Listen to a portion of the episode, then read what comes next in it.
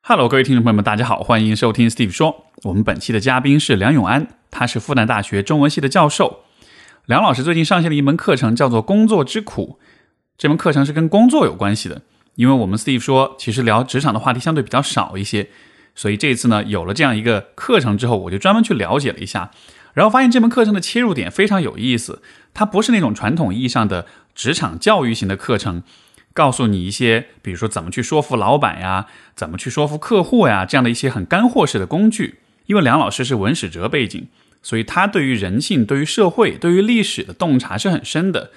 通过对各种职场上问题的讨论，他帮助我们去了解，就是这些问题产生它的历史背景、它的文化渊源是怎么样的。这个打个比方，有点像是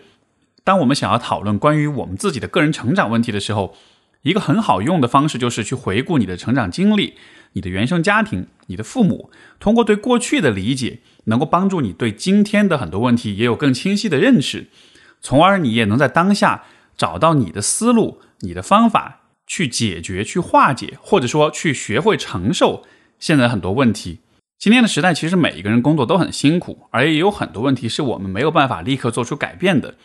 但是，相比于辛苦，其实更可怕的是那些没有原因的辛苦，或者是那些没有意义的辛苦。而梁老师要做的，就是帮助你去理解这些工作中的各种各样的痛苦，比如说攀爬之苦。作为一个小镇的做题家，什么时候奋斗才到头？比如地狱之苦，就是大城床和小城房，你到底应该怎么选？又比如说固化之苦，存多少钱才配裸辞？再比如说放弃之苦，年过三十要为了稳定而丢掉梦想吗？又比如单身之苦，只想工作不想谈恋爱，这到底是不是一个问题？再比如幻灭之苦，发现了自己的工作只是在实现老板的价值，那应该怎么办？这些讨论不一定能够带来很具体的解决方案。但是确实是能够帮你打开思路，找到理解这些问题的新角度。所以，如果当下的你面对着各种各样的关于工作、关于职场的辛苦、痛苦、困扰，我觉得这门课程都非常的适合你。大家如果对这门课程感兴趣，可以去搜索公众号的“光之来处”，也就是光来的地方，回复 “Steve 说”，就能获得我们听众专属的优惠购买链接。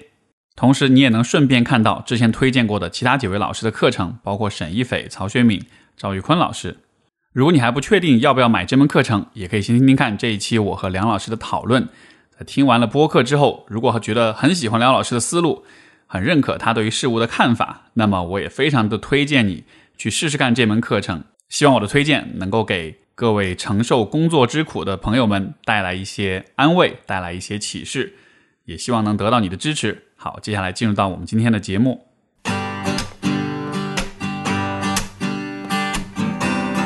欢迎收听 Steve 说，和我一起拓展意识边界。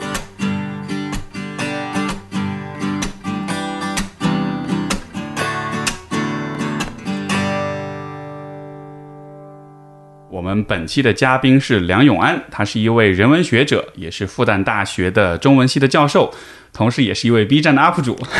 欢迎梁老师到来。哎，谢谢大家。好，我们本期节目也有视频版，欢迎大家到 B 站或者 YouTube 上面观看。然后，呃，非常期待跟梁老师的对话。一方面，梁老师之前的很多的视频我都看过，觉觉得讲的非常棒。谢谢。然后，另一方面，呃，梁老师应该也是我们 Steve 说这个嘉宾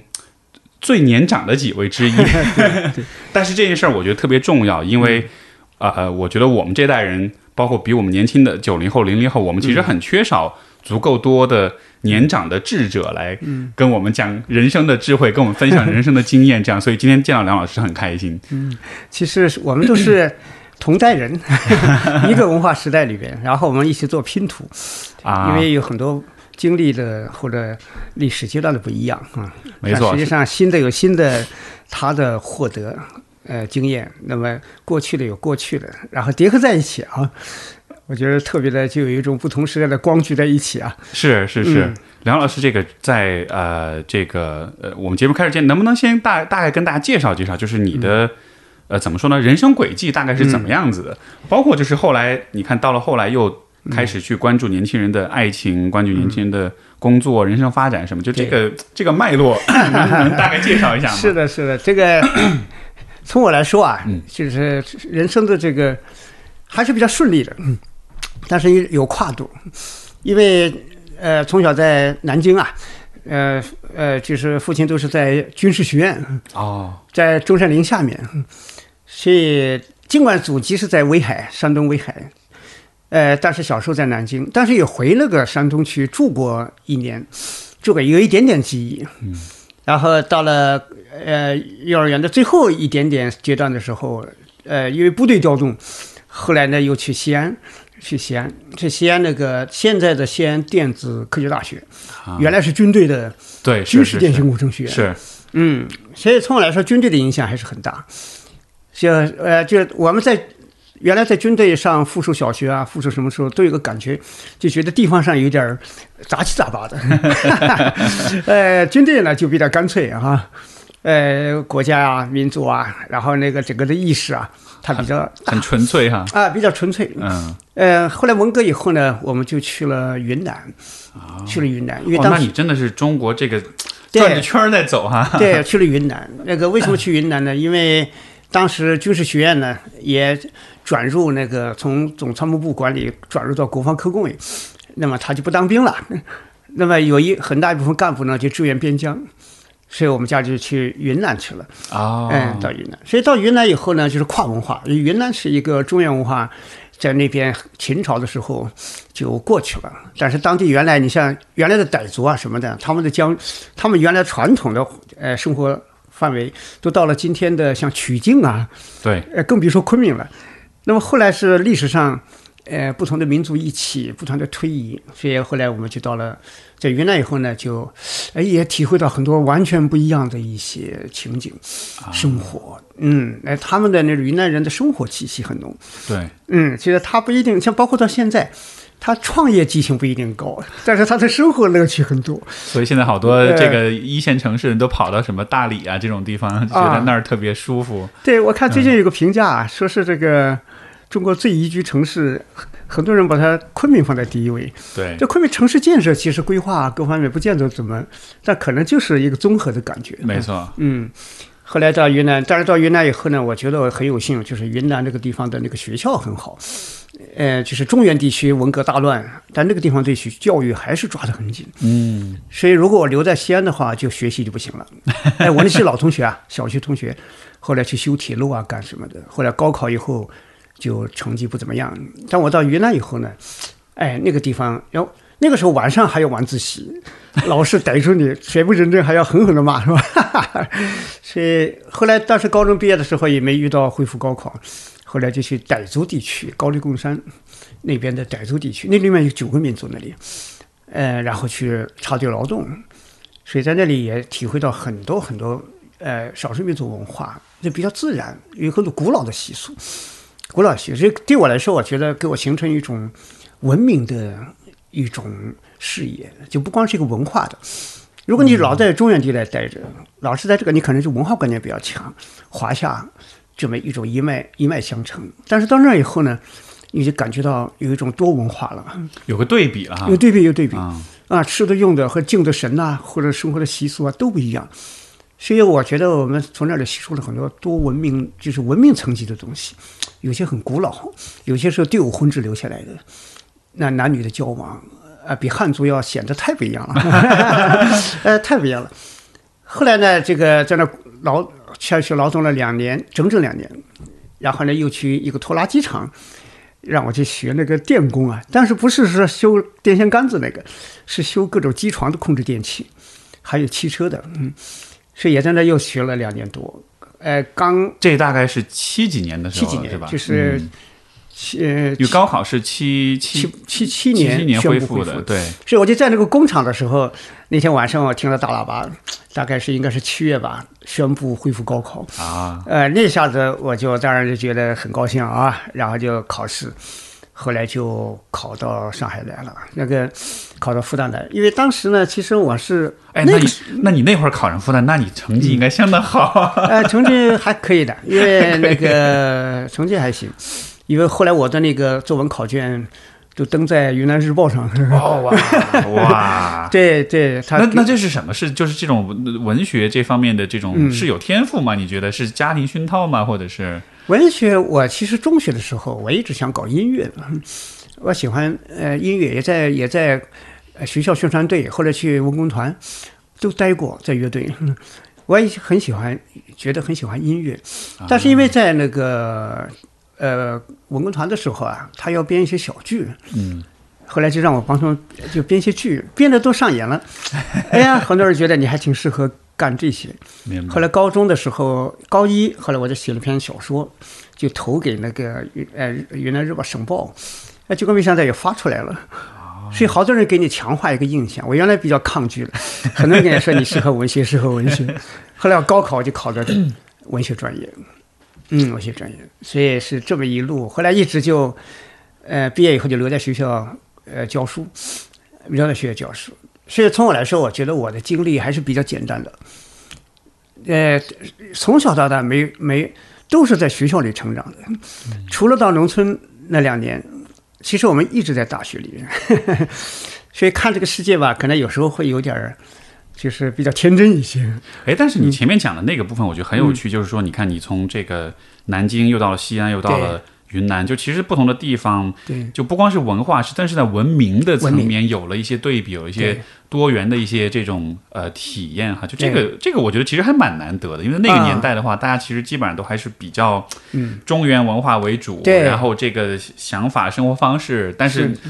就某种意义上，我觉得你那个经历就有点像是我们今天，比如说出国、出过国，啊。去过不同的文化，然后有过一些新的对比。对，我觉得对我影响比较大的一个是就是在云南的经历。啊，哎，云南经历，它让你爱什么呢？呃尤其是在跟傣族劳动的两年，就是一方面呢是呃尊敬自然，尊敬自然，因为那个高黎贡山非常美，非常巨大，嗯，旁边是怒江，一年四季那个它出一出就是大景象，那个巨大的云云雾，然后鸟在里边叫，你看不到它，有时候偶然飞出来一只，哎呀那种景象。然后春天怒江边开的那个木棉花，火红的都是，沿着江一条，那个水是绿的，是吧？然后你山上，有时候你在山上走，有一次我在清晨走，一拐个弯，太阳刚照下来，一一山的那个风信子一样的，就是那种美丽，是吧？就觉得人无论如何造不出来，所以我觉得人是有限度的。嗯，我就不太喜欢那种唯我为中心，活得不自然，然后呢就什么都想拥有，把全世界都变成自己资源的那种，因为万物生长啊，特别蓬勃，人很渺小，很短暂。就说人的那种不对称啊，实际上是种病。嗯，呃，就是是种病，那种我看了这种什么狂妄的、自恋的，哎呀，那种自美的什么什么，一切都是以自己。我讲，我觉得跟自然一对比起来，就肯定是有病。哎，我我觉得很有趣，就是就是我你看，就是我只是跟你聊了很短很的几分钟，但是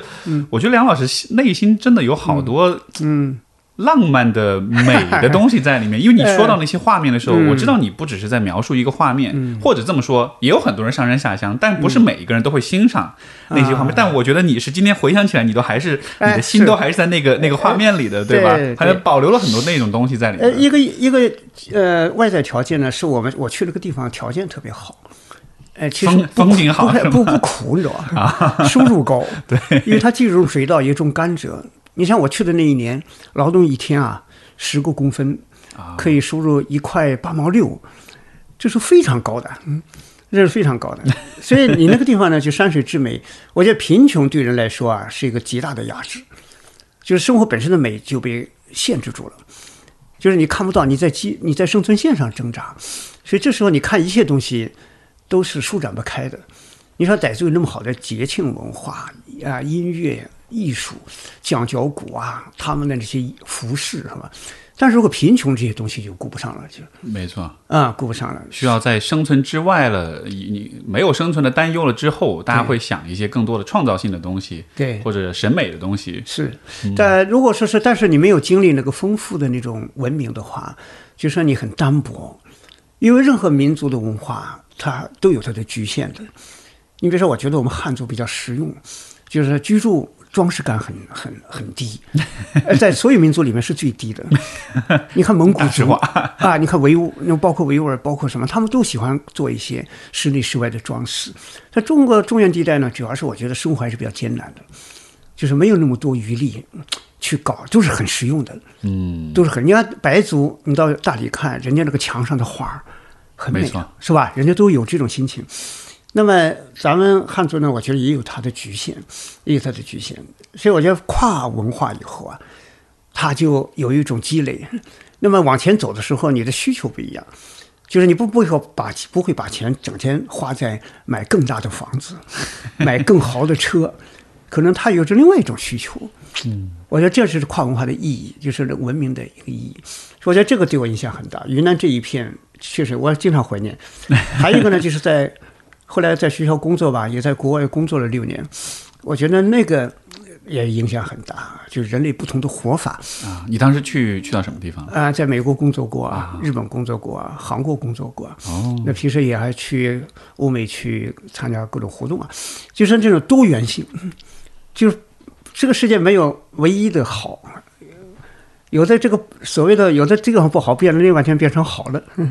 是吧？都有。所以这时候我们就是中国人往前走的时候，我就感觉我们的国家希望很大，就在这里，就是在往前面还有很多空间，在全球化过程里边还可以去不断的去精神不断的丰富起来，是吧？丰富起来。所以就好像是现在的我们在往未来走的时候，可能不光追求的就是说是物质上的积累，或者是成就上的积累，其实像。像像类似像你这样的道路，就是说更追求一种生命的广度、体验的广度。我看到不同的是的审美、不同的生活方式，然后我也把它反过来去充盈我自己的这个生活。对，如果这样的话，人的交互价值就很高。其实我觉得是以前八十年代以来，我们搞现代化就比较崇外，就是说比如说发达国家也形成一种模式，但其实我们今天是两面去拓展。一个我们国家民族内部从历史到现实，多民族、多文化、多地域，因为中国的地理环境是全世界第二丰富的。嗯，它每一种不同的地理环境都有不同的文化样态，其实非常好的。所以人不能在窄窄的这么一个光是经济的这么一个物质的这么一个维度上啊，这样一拓展就。就非常好，所以这是我是很感谢这个时代，非常非非常感谢这个时代。哎，很有趣，就是其实你你你这样一讲了你的这个背景之后，嗯，我我我突然会明白说，就是比如说当你去讲像亲密关系、像婚姻这样的问题，其实你就是站在怎么说，就这个格局就大很多了，对吧？就就就婚姻就不再是，因为你知道今天很多人讲亲密关系啊，讲婚姻什么，他都是讲这个，就都还是从一个很生存、很现实的层面，是的，是的，去讲。但是但是哇，原来你是带着这么多的这种思考来的，所以。因为我我印象最深的就是，呃，这个视频应该也是你 B 站上播放最多，好像是四百四百六十多万的一个播放。就是你当时讲的是说，九零呃，这个九零后零零后是最不适合结婚的一代人，对 吧？这个这个能跟大家大概介绍一下吗？你的你的看法是怎么样的？呃，这里有好几个问题，就一个呢，就是我们历史以来中国人活的还是比较的艰难的，所以活的呢比较窄。一方面呢，就是很小就结婚了，以前也很小就结婚了。结婚以后呢，就开始，因为我们知道结婚和不结婚意义区别是很大的。结婚以后很快有孩子什么，他就在油盐柴米、衣食住行里边，就在这么一个天地里边就忙够忙活他一辈子了。特别是比如说女性，传统女性一般都生八九个，然后存活大概就是四五个。没错，说一生就在这个生儿育女，然后这个过程里边去了。而维持这么一个家庭，一个男人也要付出自己的那个。辛劳，而且农业社会，农业耕作是效率很低的，就是投入和产出其实比率是特别低的。所以这个生活呢，我们在农业社会，你说宏观上看，把大家的剩余产品那么少的剩余产品集中起来，造就了故宫啊，造就了一个上层。但其实从整体来上看，效率是很低的，非常低的，过得非常苦的。甚至说，这个甚至我们是不是可以说，其实农业的出现有点像是人类历史上的一种。某种程度上是一种倒退，就他，他把人固定在了一个地方，对，所以你的生理健康、你的营养丰富度，包括你跟自然的这种关系，其实都发生很大的变革。就相比于这个之前的这个狩猎采集的时代来说，那会儿大家就是出去打个猎，完了 剩下时间就躺着躺着吃喝休息就行了。是的，是的，因为各有 文明发展嘛，它都有各有利弊。就是游牧时代呢，就是人相对比较安全。因为要攻击你的人也不知道你在哪儿，嗯，这 个哎，然后呢，你就是在逐水草而居，所以它是这么一个生活方式。而农业社会呢，就相对的艰难在哪里呢？就是一个它要聚集定居，定居，然后环境气候都是变化的，还有一方面呢，哪怕农业社会这个高峰形成大的城市，但是城市就是个财富集中地，也是经常容易变成战争掠夺的对象。没错，等于我等于就是我在这儿，你来抢吧，然后你必须有强大的军队、强大的政权来防护，代价也很大，代价也很大。所以农业社会里面，其实它的那个余地啊，生存的那个自由余地是很小的。嗯，所以我们中国人在这么一个历史里面过来，那么西方呢，从文艺复兴开始，已经八百年的这么一个社会自我变革的过程，是吧？那么我们中国社会从五四以来到现在，特别改革开放以来，其实时间是很短。我们的精神深处都是农民，确实是这样的。哎，就是他的，所以这时候需要一个精神成长。精神成长，我们今天快速变化的时代，这个时代里边呢，一个人呐、你别说结婚、谈恋爱，就是一个人一辈子都不够。你要你说你这个自我，自我其实不重要，自我最重要的是形成你这个自我的社会，它的过程。你的今天这个人都是一个社会本身各方面作用，什么叫好人，什么叫坏人，是吧？什么叫什么，都是社会来决定的。那么，所以一个人要辨识自己，辨识社会，这是个在今天这个社会，中国人按原有的这么一个农业社会的心理来面对这么一个变化的社会，它是非常难的。所以有时候呢，我觉得一个单为什么不适合谈恋爱？我有个一个一个前提是在这里：如果你想做一个丰满的人，做一个一生成长自己的人，那根本来不及结婚。哎呀，就说你你光是这个你就就很难了，是吧？就很难了。这个呃，所以这是一个道理。但是人你你你刚才说这个点，我可以分享我的一个例子，是像我跟我太太，我们结婚了之后，嗯我们有我们最经常讨论一个问题，就是要不要生小孩。然后我们最大的一个困扰就是。真的没工夫生，对因为我们俩就像你说的，我们自己的人生的这种发展，我们各自做着很有意义的工作，真的就觉得哎，没没没时间，对呀。过不过来那种感觉。当然，这有个对策呢，就是浅层化的生活，也不要考虑那么多。对，那就找个工作，然后呢，体体面面的，是吧？那么这样的话，就等于这一代人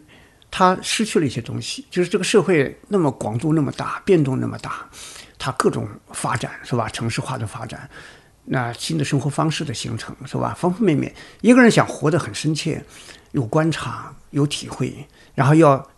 读万卷书，行万里路，要有广域的这么一个生活的体验。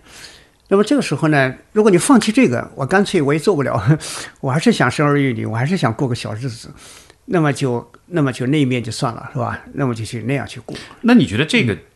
这个取舍是必须的嘛？就是它是，嗯，它是没有办法兼顾的嘛？你觉啊，得？对有些人是不一定，就是不一样。你比如说我们这个城市化，那么很多人进城求学啊、打工啊，就是一辈子花的那个功夫啊，是人家原住民原来的城里人生下来就就具有的，所以很多人奋斗了几十年，才发现自己搞了半天打进城来，嗯，呃，实际上人家早就 就我终于凑够一套房，其实 别人早就有了，人家是天然的，啊是吧？对，所以你这个价值怎么选，个人就不同。一个社会不会只需要一种人，因为它要生产，就是物质生产，还有各种文化生产，各种形形色色的流程。就是说到底呢，这个社会也不需要那么多有思想的人，是，对，因为都在探索这个社会是很不稳定的，就根据个人不同的背景条件，呃，形形色色，那么然后呢，可能我觉得一部有一部分人，可能他就承担这个历史的使命了。就不一定去结婚了，不一定谈恋爱，遇上最好。就是什么叫遇上呢？就遇上这个志同道合，能够合力，不是互相消耗。就大家能够把物质生活轻装化，哪怕我就住一个最简陋的房子，但是精神很愉快，这个要高度的认同的。没错，哎，是要高度认同，那这个时候就很好，但这个概率是相当的低。相当低。我我估计我们听众当中有很多人就也想着，嗯，我想做这样的人，但是有没有人跟我一块儿来做这样的人？哎这个就大家是真的是得哎，碰才对对对行。，因为人是个可变的。没错，是如果说人是一个，你一看他现在这个样子，两个人非常投合，然后这个就是天命一样，五十年还是这个戏，那就没事，很多人愿意选的。对，但是呢，往往不是这样的，就是走着走着不同步了，走着走着有新的真实了。就我今天的真实和明天那个真实，随着经历的不同，哎、学习的东西的不同，或者说是一种生活空间不同变化，变化。所以这个时候呢，人呢就很难说是把自己百分之百的确信生活是什么样啊。所以这个就我说就是相遇有时候还是容易的，但是呢要长情，在我们今天这个时代里边就比较难。这个我觉得这当中一个尤为难的点，就是恰恰就是在于说，因为时代一直在变化，对吧？比如说，你看我们，比如说今天的我们去回顾，比如说二十年前我们的生活，你会觉得那个时候根本想象不到今天是这样的，对吧？五 G 啊，互联网啊，什么元宇宙啊，VR 什么的。如果如果这个跨度这么大，那今天看未来二十年，我们肯定也想象不到未来二十年是什么样的。所以，所以因为时代会有这么大的这种变革，那比如说今天你跟一个人结婚的时候。你你又有多大的确信心来说，二十年之后我跟他还是一路人？我觉得好难啊！这个社会学上原来现在的呃一个新的一个对家庭的预测，就将将未来的家庭呢，可能它是一种叫什么呢？是一种这个呃不断的更新的，就不同的阶段的，不同的阶段的，就是可能这一段跟这个人合适在一起了，但后来呢可能就分开了。因为你看法国那个离婚率多高，呃，他的那个男女情感调查里面，就说一个男人一生中平均有十六个情人，一个女人一生大概是九个，是吧？九个，就这个变化，其实它不是道德败坏，而是说他的那个真正的真实在变化。所以，所以我我现在前两天我还给那个中国妇女杂志他们应邀邀请写个东西，我就写了一篇，我说就是就是相爱和分手。就两手都要硬啊！我很喜欢这个说法啊，一定要两手，因为现在分开也是一种爱。对，嗯，分开是爱，就是两个人都要有一种清晰的现代认识。现代认识，这个当然是取取决于这女性也独立，这个也有自己的支撑点，是吧？男性有男性，所以这个时候是在一个平等的，因为现在相爱是个双螺旋相爱，但我们社会普遍的是单螺旋。就是女性跟着男性，你说的双螺旋相爱，就各有自传就是男性有男性的自己的自传追求，女性也有自己的自传和追求。以前呢，女性自己不转的，她是围着男人转，她就围着男人转，哎，男人转。但现在呢，我们要面对的是一个双螺旋的爱情。所以有时候男性不太适应，就觉得这个女的不像我们传统对我这个，嗯啊，等于是为我全心全意啊，对对对对对对。但是恰好我们今天如果有现代意识的人，我们倒相反不欣赏那种，就是纯付出、没有自我，然后把自己全部变成你的。那传统道德认为这是特别好的，是吧？但是从我来看，我觉得就不是。我还是希望能看到有自传的，有自己的那个追求的，有自己的想法的，然后彼此欣赏。在创造性里面彼此欣赏，而欣赏的时候呢，彼此有一种就是现代感情，就是一种爱，一种两个人的一种价值，对要奔向什么方向和世界，给社会创造什么，都有非常好的共同心愿，是吧？然后都有它的能量，然后两个力量合在一起，那么这个时候呢，他就更加的有一种这个特别的一种创造力啊！我觉得是，这是我们当然这个时代是比较少的，哎，比较少的，但我觉得是这个。以后的这个越来越多的人，他会向这个方向去发展。嗯嗯，很有意思。就是因为我一直都是觉得，不同的年代的这个呃爱情跟亲密，其实都像是人们为了适应那一个时代、那个特定的时代，像是做出的一种呃怎么说一种适应的策略也好，一种反应也好，对吧？所以像刚才梁老师所讲这一点，这个可能也是我们这个时代的人对我们现在这个时代做出一种反应，因为人的可能性。变得如此的宽广跟丰富，所以其实大家更愿意把这一生的时间花在是这种，就是你刚才讲这个双螺旋的，就是大家各自都有自己的自传，都有自己的精神生活跟追求跟发展，然后亲密关系更多扮演的像是一个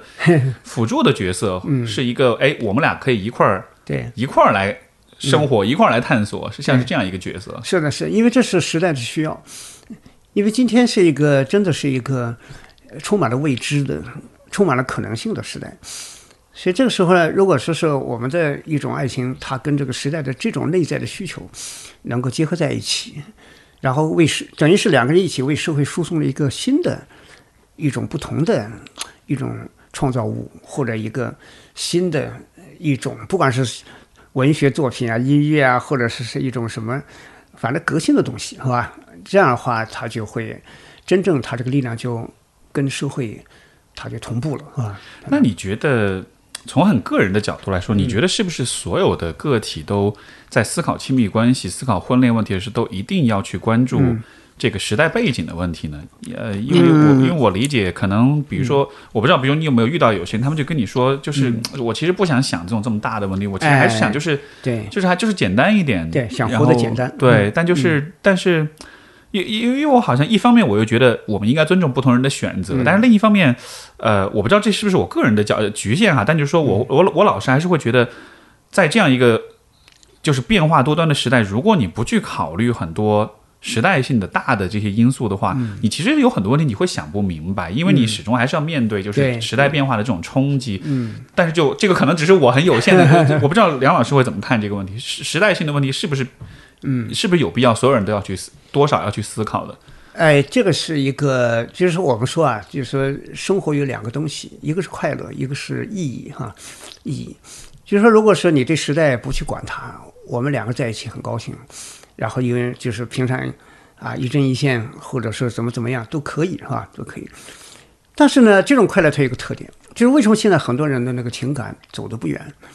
就这个快乐是比较短暂的，比较短暂的。就是不停的在获得感里边，比如说今天我们又挣了点钱，明天又买了点什么，哪里又去逛了一趟，或者怎么样，他一定是需要不断的去去呃重新呃再获得再获得。但是呢，在这个过程里边呢，就是你的那个所有的获得都是有很大的付出在里边，它不可能是天上给你掉下来的，是吧？所以这两个人在这个过程里边呢，可能就是这种相互的那种亲切度啊，呃，感情的那种呃快乐感啊，他有时候。因为它有循环的特点，它有循环的特点，就是它有那种在日常里边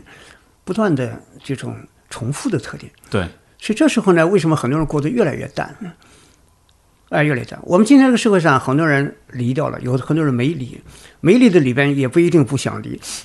就说他有很多呢，是一种生活选择吧，选择可能不离，也就这样过下去，过下去。所以这个就是一种。呃，光是快乐，它的边际效应啊，它的那种满足感，它是比较快的消失的，需要不断的替代的。但意义就不同，意义呢，就说你获得了一个，你对这个这个我的生活是什么，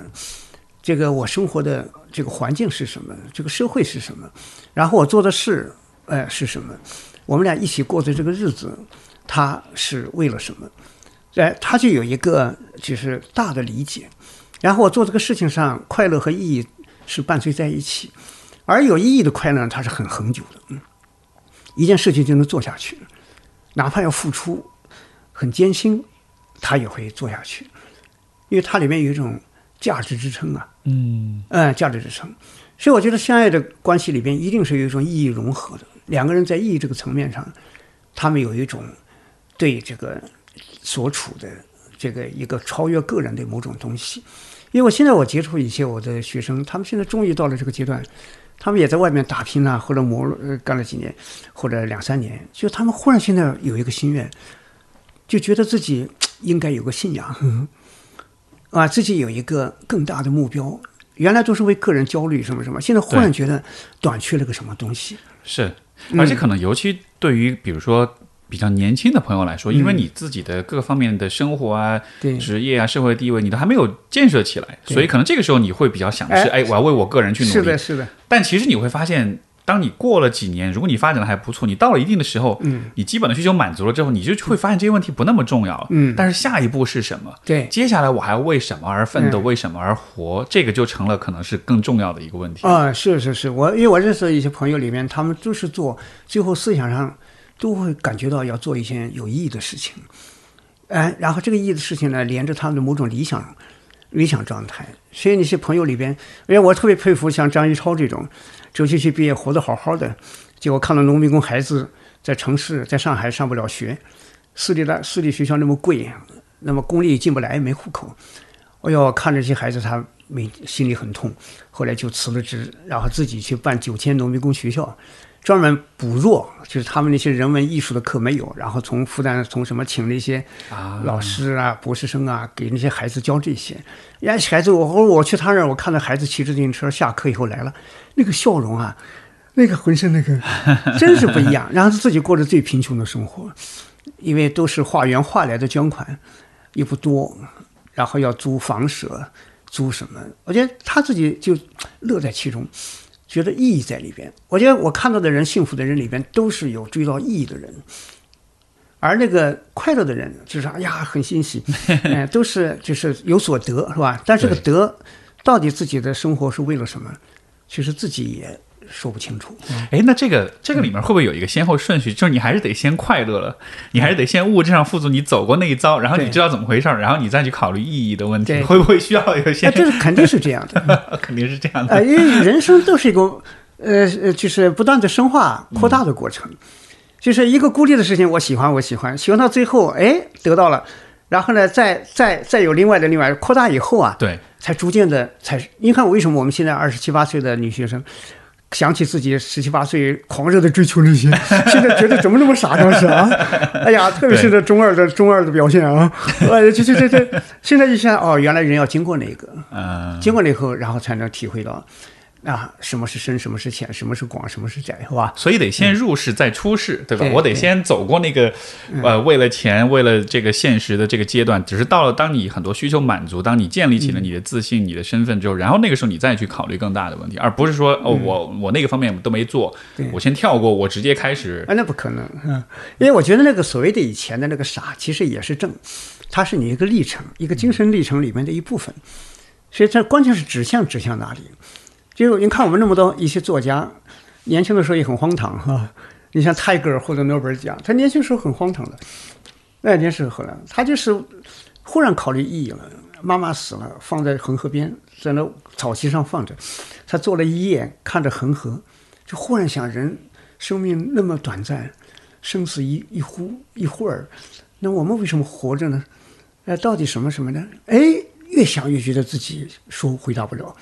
觉得自己那些浮华的生活都不是终点。后来就开始第二年就开始转变了，开始去看这个世界，思索人为什么贫穷，为什么世界不公，为什么什么，这大量的就来了，是吧？就来了。所以，呃，哲学上讲，我觉得就是那种复杂的好人比较好。啊，对我很、啊，我很喜欢这说法，复杂的好人。其实复杂，他曾经各种各样的。你像圣奥古斯丁，基督教圣徒，那年三十五岁前也是一塌糊涂啊。你像吕叔同，是吧？弘一法师，年轻的时候琴棋书画各种风流，哎呀，到最后三十五五十五岁，一下子豁然就去变成一个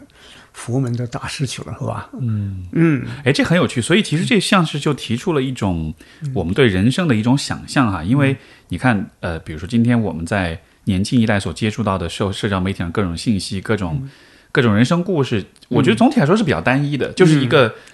二十多岁就，走上人生巅峰，对，是的，是的，然后呃，在商业上的这种成功，在社会地位上的这种成功，但是好像这就是一个很单一的一个故事，就是从就是你巅峰，然后就一直巅峰下去，然后就没了，就好像是就就不太会有更进一步的一些变化或者一些升华这样的。对。但实际上是，如果我们看到像刚才你所讲述的这些例子，就是它的。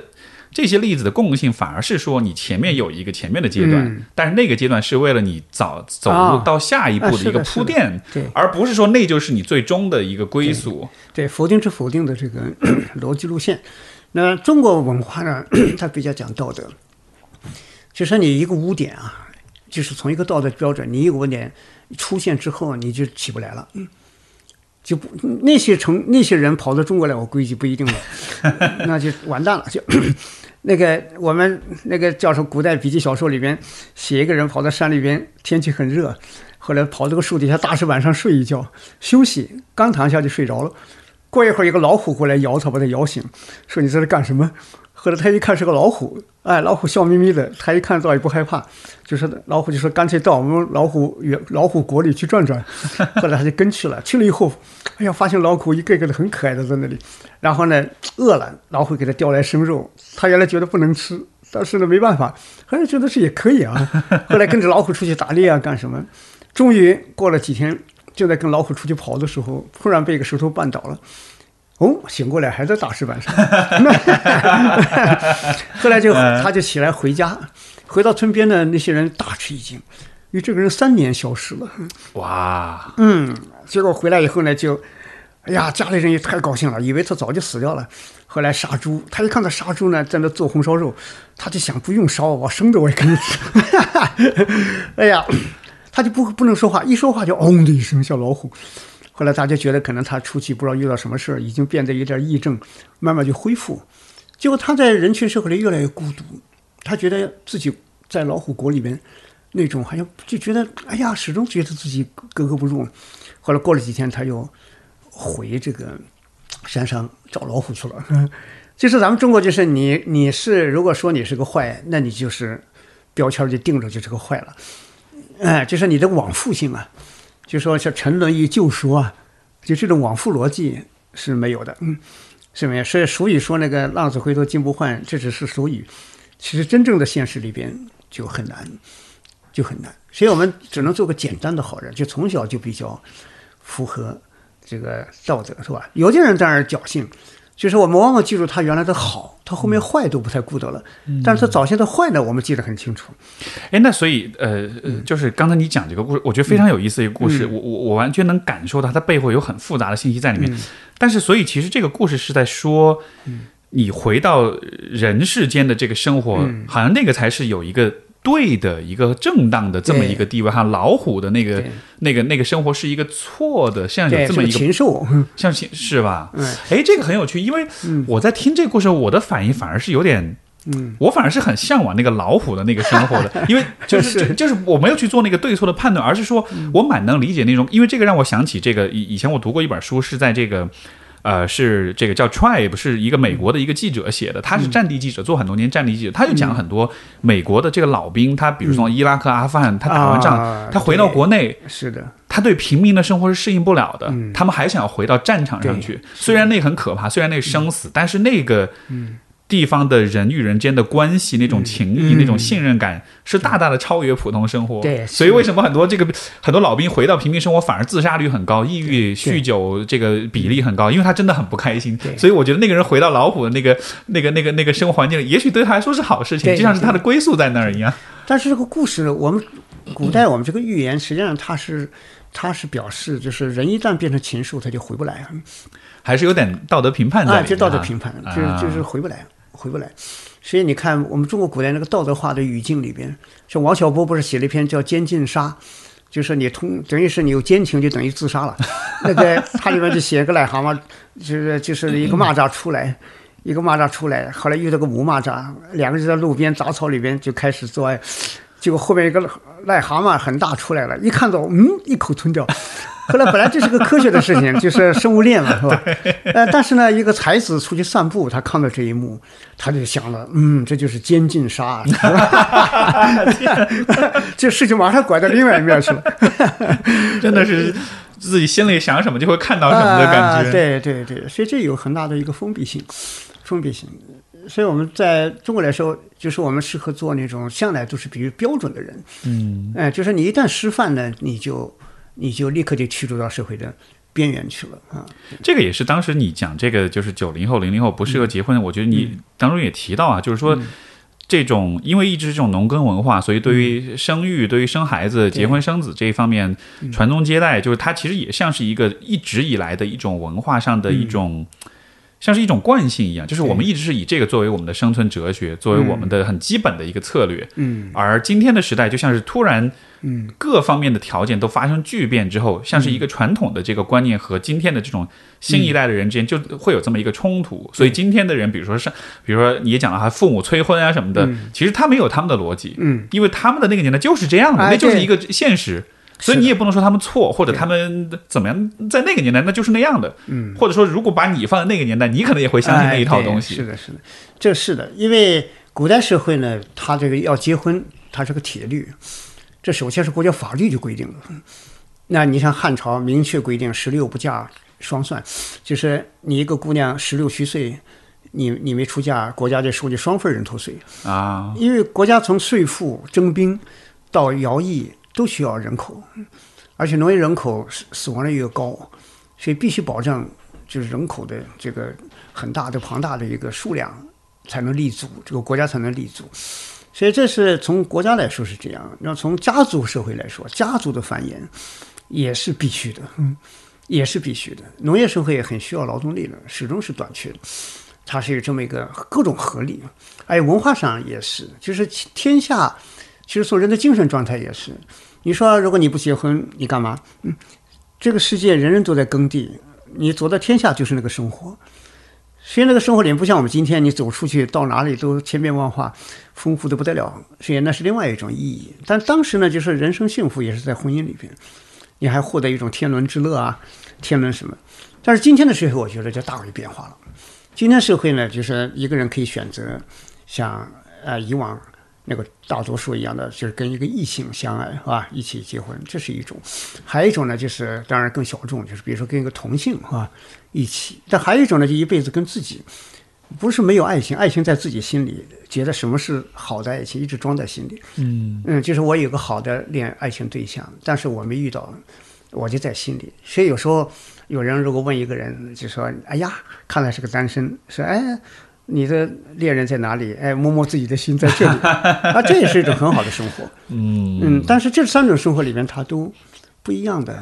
一种内容，不一样的体会啊，不一样体会。没错，你跟哎你说这个恋人在心里，我这个这个感受我好好有共鸣，因为真的就是在在之前很长的时间里面，就真的是那种感觉，就是我我以前还做过一个特傻的事儿，就是有一回我去那个就是就是坐那种游轮出海那种游轮，然后有一天就是晚上睡不着觉，去甲板上散步，对。当然我记得就在海面上，然后就是月光，然后看着那个画面，然后我不知道我不知道当时脑嗯嗯就是脑子里哪根筋搭错了，我当时就手机掏出来就开始写信，嗯，那封信就是写给我未来的爱人的，啊就是是是是此时此刻我已经想到你了，哦很美我已经知道有一天我会遇到你，我想把哦我现在想跟你说的话就写是的，是的，啊，这个很美。就是心里的那个爱人，对，就是那种独白，是吧？对对对那种告白，我觉得是是非常纯美的。嗯，因为他过滤了很多这个我们在现实里面的你是附加的东西。但是呢，如果你爱上个异性，比如说也很好，也特别好，就是说也有不同的激发，是吧？我就印象中，我高中时候喜欢一个女生，哎呀，我就就是为了她，我组织了一个学校的文学社，哎，然后呢，一直要进来一起、这个非常非常年轻人的做法，啊，对对对对对对对，所以就会就是这是不同的，嗯，就非常不同的。你看那个同性的话，你像那个《春光乍泄》是吧？里面梁朝伟和张国荣演的那一对儿是吧？他们的紧张感和追求感，那都不一样，都不一样。所以我们今天这个时代呢，我觉得就是一切是瓜熟蒂落，随其自然是吧？随其自然，而不是说用一种模式，然后硬套一种时间的节奏啊，到了二十五了、二十六了、二十几了。就这个，我们今天的人是成长的形态、速度、心态、价值观、生命感是都不一样的，完全不能用一个东西来来套上啊。嗯，也许一个人是五十岁遇到了他的最好的爱情，那么前面你给他框的，给他带上那种硬性的那种模具，把它套成那个样子，他就失去了他的人生真正的幸福。这就像是今天的人可能更确实是更自由一些，有更多的可能性了。但是反过来说，是不是这也像是某种负担？就好像是嗯等待跟寻觅的过程，嗯，其实还是蛮辛苦的，还是有很多、哎会有很多怀疑，会有很多不确定，会有很多这个，对吧？这个要历练的。嗯就是孤独始终是存在的。就哲学上说，就是我们人生都很孤独，然后这时候你必须有一个支撑自己的东西，嗯，然后在生活里边，你比如说我们现代的呃社会学观念里边，就是它有一个叫集体消费的概念，集体消费，就是集体消费呢，我觉得是一个单身的人最容易体会。因为这个城市化过程里边，像我们城市里边的这些公园啊、影院呐、咖啡馆啊、啊、画廊啊，什么形形色色，就是一个单身的人，他就精神的附着点，他就会可能就会很有建设性的去投入到这些里边去，然后他消解自己的内在的那些孤独压力，是吧？对然后他可能在这个过程里边就积累了很多很多艺术的东西啊、人文的东西啊、历史的东西，是吧？那不像有的人呢，他就没这个意识，就是一旦没结婚就空茫茫的，然后就整天吃吃喝喝，呃，然后整天就是那种空白娱乐，是吧？那时间就不知不觉越让越来越焦虑，然后不知不觉就这么打发过去了，是吧？打发去，所以这是里面给人的一种建设，给人的一个成长，也提供了一个很特别的。所以就是说，如果你单身也暂时找不着，但这个时候也别浪费时间，啊那当然还是建设自己，然后做一些有建设性的事情。我最珍惜这个过程。其实我觉得一个人，中国社会，我就想啊，如果有，比如说，假设啊，我们九零后不是有一亿九千万嘛？呃，其中如果有他们三千万是吧，是这么一个自我建设的、自我放大的、孤独的一个人的这么一个生活，他肯定会给我们这个中国社会带来一个新的文化，是以往历史上从来就没有的，因为我们一向来都是在一个家族文化，在一个没错哎，就是我们缺这个东西，缺这个东西，就是人的意识的生长，基本上到了这个年纪，基本上其实就都停滞了，他都进入到一个很社会化的角色，结婚生子、养家糊口。但是如果把一部分人嗯，以某种形式，就让他们暴露在这种孤独当中，哎谁知道他们能创造出什么来？哎，对对对，对吧？也许二十年、五十年之后，这一批人不知道会变成什么样子。啊，是是是，嗯这个是个很有趣的哎想象。很有意思。所以日本人有一个女作家写了个叫《丧家之犬》的书，她就写这个日本那些单身的一些女性，哎呀，很有专业知识，哎呀，这学历很高，收入很高，就是嫁不出去啊。然后呢，他说他就分析这些人呢，就在女性的里边呢，就是对他们最。最想打击他们的就是另外一些结了婚的女性，呃，因为他们这些人如果过得好，就证明他们结婚的人不怎么样。就啊，对 对对，是一定要让他们过得凄惨，然后自己才证明结对了哈。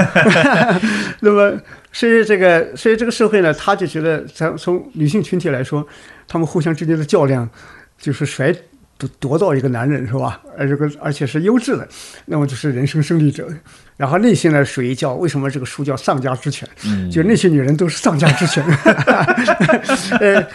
所以他是讽刺那些结婚女人，但实际上那些人他可能在自己的现代生活里边，他有自己的那个寻找，可能幸福是另外一个定义，是吧？没错。嗯，这个呃，我觉得会不会就有点像是，比如说一个人要承认自己的命运，比如说。比如说，有些人你要让他承认他其实是个普通人，他其实没有他想的那么的伟大，或者他他可能这辈子没有办法成为小时候想象的科学家、什么艺艺术家或者什么的，是就这是很难的。所以类似的道理，要让一个人承认说，也许这辈子结婚不是我的归宿，嗯或者说至少这个传统。这个主流生命人生脚本的这一套东西，这个可能不是我的人生道路。嗯可能比如说，我是得到五十岁我再结婚，嗯或者说我这辈子都不会有后有子女，就是要让要让人接受这样的一个嗯，命运。对，情感上来说还是有点挑战的，因为你会老还觉得嗯还是会想象那个主流的东西才是最正当的。啊，这个是一个惯性。你像中国足协主席那个铁凝，很年轻的时候，呃，天津的我认识的评论家就张罗着给他介绍男朋友，哎，他一直到五十一岁吧，才这个结婚，才认识了一个相真正心里觉得相爱的人，是吧？相爱人，所以这个这个东西呢，我觉得，嗯，在整个社会的我们的一个传统的惯性的压力下，所以很多女生就觉得到了三十一二岁就很难熬，就是觉得跟脱群了。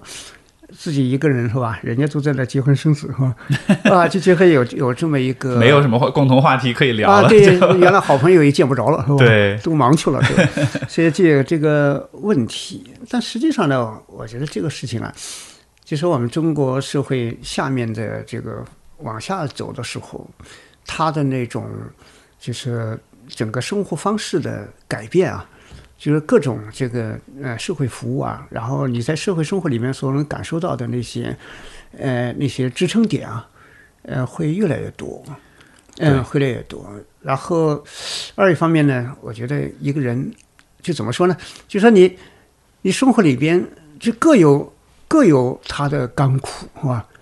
各有他的甘苦。对，没有什么是更好的或者更正确的，其实都哦有各自的这个困扰。嗯就像刚你说那个介绍亮家那个叫什么丧家之犬的时候，其实这些已婚妇女，说不定他们去批评未婚人，也是因为可能他们自己其实也付出一些代价。对，只是说他为了说服自己，这个代价哎是值得的，但实际上对这些人来说，他可能也放弃或者也失去一些东西。是所以因为日本那个很多女性，大哪怕大学毕业什么的，工作两年结了婚，生了孩子就做全职太太了，这是大多数的选择。对，很多的人生可能性其实就放放弃掉，了。就就没有了，就没有了。是，嗯梁老师在这个呃 B 站的视频系列也有一个视频是，也有个系列是讲人生选择的哈。嗯然后这个就虽然其实刚才我们已经在讲了很多人生选择，对于婚恋的选择，但是，呃从更大的人生的选择上来说，呃，我好奇从你的角度，你觉得有没有哪一个或者哪一些人生选择是会对人生影响很大的？嗯因为我们因为我的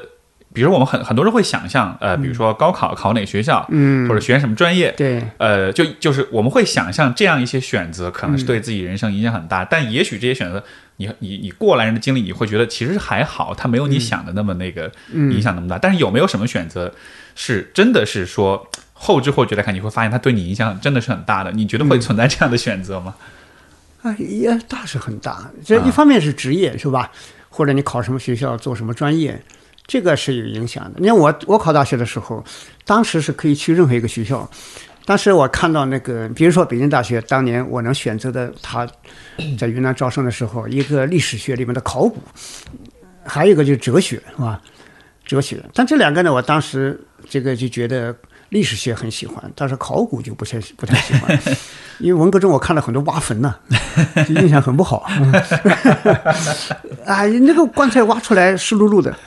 地下潮啊，对，然然后那个骷髅和那个 脏被子什么乱七八糟的，哎呀，那个应该不是考古吧？呃对对对，但是呢，印象就串起来了。嗯嗯，然后再加上那个叫什么这个哲学，我觉得作为很喜欢，但是做职业，我觉得就不一定了，是吧？啊。所以后来就选来选去，但是后来也有怀疑，我就觉得我如果当年去学了考古也很好，因为我后来看，后来也写过历史小说什么，我觉得如果我学了考古，不一定干这个事情，但是我可以去写写文学，你有系统的那个考古知识，对，哦，那个大不一样啊！那里面大量的细节，怎么写怎么写，嗯，哦，非常非常不同。所以，但是也是一忽悠，但最后还是想到，还是不后悔原来选了这个文学，就最终你还觉得很喜欢它。但我觉得人生是一定要把握住一个价值，就是选择一个职业、一个目标是一回事。有的人为什么我觉得他一生中给人觉得这个人很努力，但是你并不觉得可爱，因为他目标感很强，就是我这个工作，然后我呃获得加薪，获得这个提升，获得什么什么，就这个目标呢，其实只有终点才是有意义，而过程呢，就等于是越快越好。这所以这个是里边的，就是我做一个事情，我选择一个生活，这里面有时光，有你的人际关系，有你在社会中相遇的各种各样的那种场景，是吧？有内在的文化和其他的方方面面的。其实这个过程里面是有价值。就是我们选一个人生，实际上我在追求某种价值。其实这个不是说终点都不重要，其实就是我在这个过程里边，我可以建设什么，做什么，是吧？然后这个过程里边，我会跟什么样的人相遇相识，然后一起呢，可以以一个什么样的一个气氛、温度、感情，是吧？我觉得这个是最重要的。所以有些人他选择呢，就觉得，哎，我做不到。比如说我，你像那个前段时间我看那个小说，那个就是小说那个小妇人的时候，我就特别感感触里边那个老四艾米的那个姑娘的选择。她最后发现自己做不了一个一流的画家，她就放弃了，她就要选择现实里面最富的人是去生活。既然要现实，就现实到一个高档次去。但实际上，我觉得她就是最大的失败者，因为她去追求那个。即使不是一个一流的艺术家，他也不是失败者，因为他这个过程里边，他在艺术的道路上和那么多的一种生活方式、生活内容在一起，这就很美好。就是你能把你认同的价值活出来，嗯对活出来最终有没有达到一个那个最理想的一个画面，那个就不一定是最重要的。那个是百分之九十九让人达不到的，嗯，那都不可能的。因为这个世界，比如说都是被人为的评价和衡量，哪个顶哪个不顶，哪个顶级哪个怎么样，那个都不是你来决定的。但是你自己内心的一辈子，到底自己自己内心的心灵有没有温暖感，是吧？有没有欢愉感、愉快感？有没有幸福感？这些是最重要的，最重要的。这些感觉好像，嗯我觉得在今天的社会好像又相对来说是不那么嗯被重视或者说是被关注的，因为就好像是我们还是嗯人的追求、人的价值还是偏还是偏外化的，我们还是比较容易被外在的东西来定义我们想要的是什么。但你所讲的这些感受，不管是温度也好，是欢愉也好，包括甚至是活出很可爱的样子也好，这些东西会，对我觉得在这个比较功利的时代，相对来说是比较被被低估的，可能。对，当然问题就在这里，就归根到底还是一个商品经济，一个市场法则。就说你很多人呢，就是因为我成名了，我成了，我什么，就我就获得一个高的身价，然后就高的一个交换，交换的一个对价关系，是吧？它关键最后落实就落实到那个最后的那个那那个方面去了，就是呃呃名利方面去了。所以这个这个东西呢，对人有很大的一个局限性在里边。我觉得这个很多人活得不幸福、焦虑，都跟这个有关系。嗯，嗯，他不享受这个生命。没错。嗯，我记得是在哪儿看到的一个数字，说就是对于一个对于大多数人来说，嗯，呃，我具我忘了具体的数字，大概的意思就是说，要一个人要想办法能花光，好像是两千万还是几千万美元，嗯是一个研究，是很难的。就是说，你其实用不着那么多钱，你钱多了之后，你其实根本不知道怎么花。所以说，你对于财富的追求，其实不需不需要对大家都朝着呃这个 Elon Musk 或者马云嗯这种、这种水水准去，你其实到一定的时候就可以了。你在这个道路上的是有尽头的，你其实该想想在这之外你想做点什么。哎所以我就挺挺挺佩服那个，大概是嗯五六年前吧，还是六七年前，北大的一个本科生后来就退学，因为他成绩可以的，但他发现自己就是喜欢敲敲打打，就是做那种工匠。啊，嗯，他觉得坐在课堂里学着以后搞理论搞什么，他都觉得不是自己心里想要的，呃，别的人都想想而已，但是他就毅然退了学。后来去北京这个技校转学去技校，那个技校简直大吃一惊，有史以来这个 哇！结果他到了技校里面，天天很快乐，哎呀，这机床上叽里哇啦的这个啊，觉得特别好，变成全校最好的学生。对，嗯，就是他享受那个生活，他就是喜欢，他就是喜欢。所以我觉得我们现在很多人犯了一个大毛病，就是热爱别人不热爱自己，就热爱自己最热爱的东西不热爱，然后就是让别人夸奖，就是热爱别人的评价哈，热爱这个社会其他人的那种眼光哈，没错。啊，这就是空心化了。嗯实际上，这个呃，如果看生活中，我觉得现在越来越多，还是有很多这样的例子的。我记嗯得很多什么，经常都是什么，而且尤其是北大、清华这种比较多啊，北大学生退学去卖猪肉，去对对对去种去种水果，去干嘛？就是就是，虽然这个我旁人我们都是以带着一个有点嘲讽的，有点觉得哎呦，就是有点唏嘘的那种感觉。但可能对这个人来说，嗯，因为首先这个选择肯定是需要很大勇气的，嗯但他依然这么做了，那你真的可以想，他也许他真的很喜欢这件事儿，嗯就他真的能在那里面找到他自己的价值，对，他才敢那么去做的。是，这是一种社会进步，它不是个人价值的选择。比如说杀猪的原来没有北大毕业生，现在跑来一个杀猪的，整个提升了这个，就是杀猪的最后觉得自己也可以很有文化，是吧？也可以什么，就整个感觉都不一样。你说一个山村儿很封闭、很落后，突然高铁经过他那里，他自我感觉都不一样。没错，哇，这是我是有高铁的地方，是吧？然后他的眼光啊，他的心境就变化了。是是，我觉得就是做人生选择，其实就有点像是在试图预测未来一样哈。我们在我们在试图去猜想哪一个选择会把我们带向一个更理想的或者我们更想要的一个未来。嗯，我不知道对于梁老师来说，从如果我们说我们都是在每时每刻都是在预测未来的话，你觉得有没有什么，嗯，比如说思维模型，或者是有没有什么策略是比较普适性的，就是在面对不确定性、面对未来、面对不可知的时候，有哪些事情是我们应该去做的，才能帮我们更好的去怎么说呢？去预测未来或者做对的选择？有没有这样的一些比较、比较、比较，就是比较普适性的一些想法吧？这个呢，我以前写过东西，我觉得人类面临这个新处境，就不再去控制未来了，因为以前所谓的自由啊，它都是不一定是彻底自由。那个，你比如说文艺复兴以来的那些自由，它都是精英阶层、启蒙思想家，啊，包括他的民主啊、平等啊、什么这博爱啊这些等等一些，它都是在某种呃定义下去争取。所以总的来说，它是自由，但另一方面呢又不是，就是他在嗯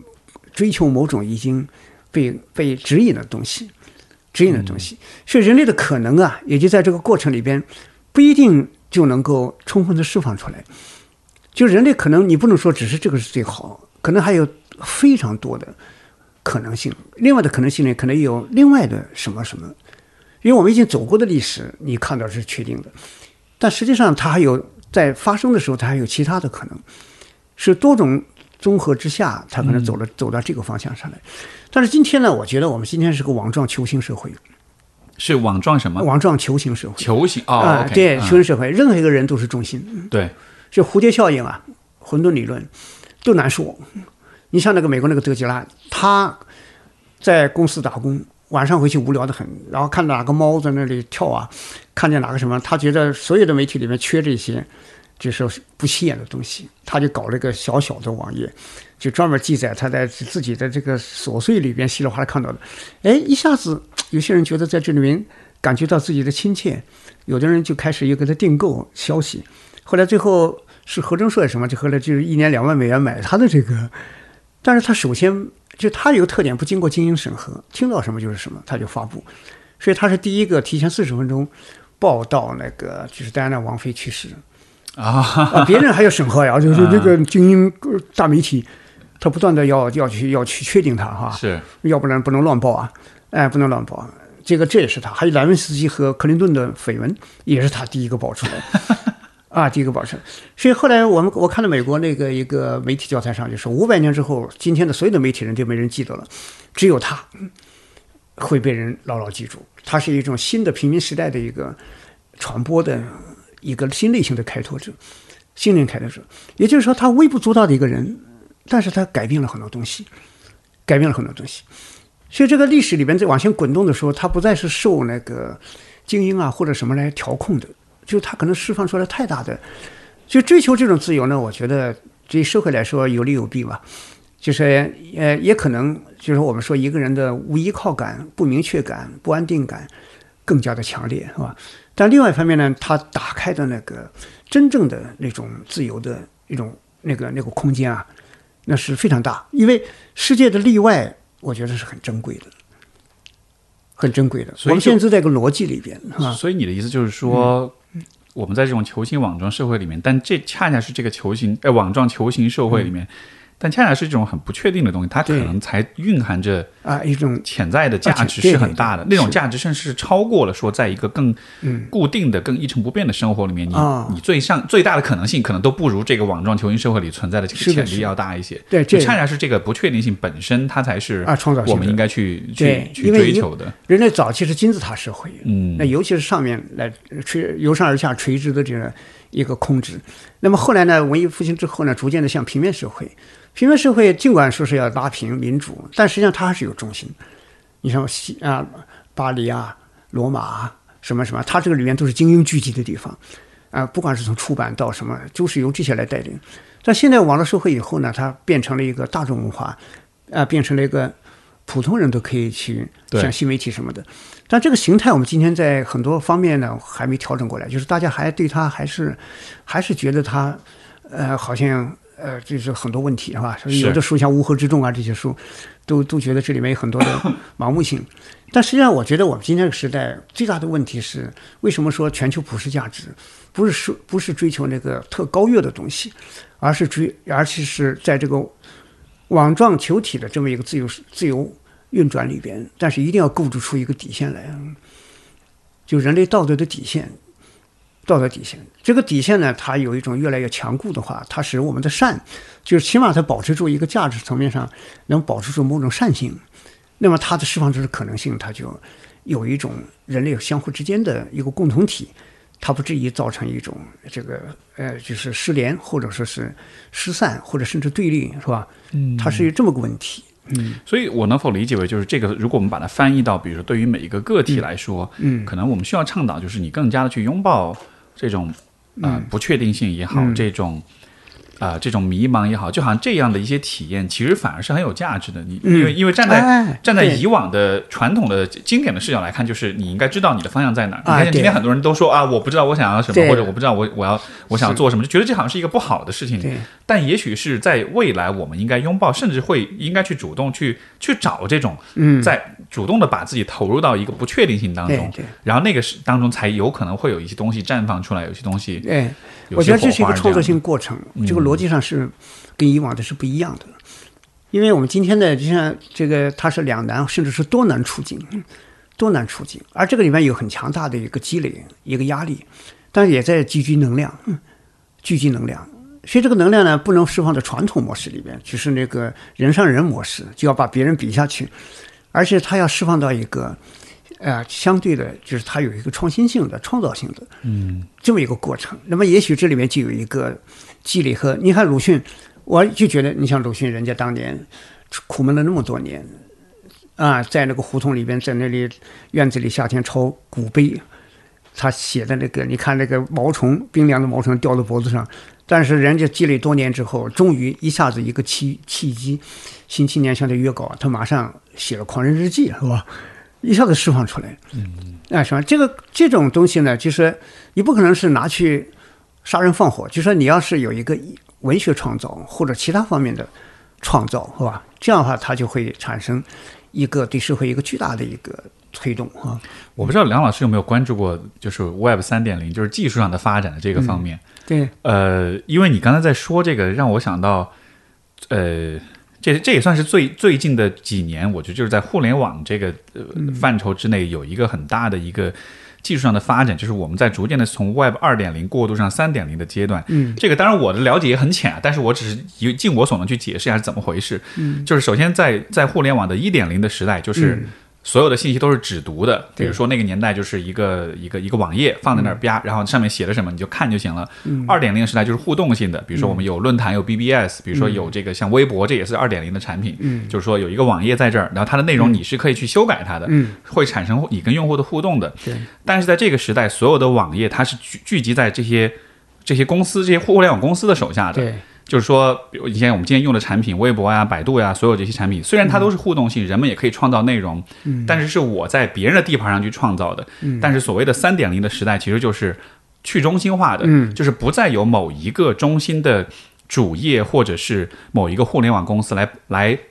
提供一个平台来来给大家一个发声的或者表达或者创作的机会，而是说，因为有了技术上的这种可能性，每一个人都可以完全以一个去中心化的个人的身份去做很多的创作。嗯就说这个在呃，当然我这说的可能非常不专业啊，哎我想肯定有很多人会讲得更好，但是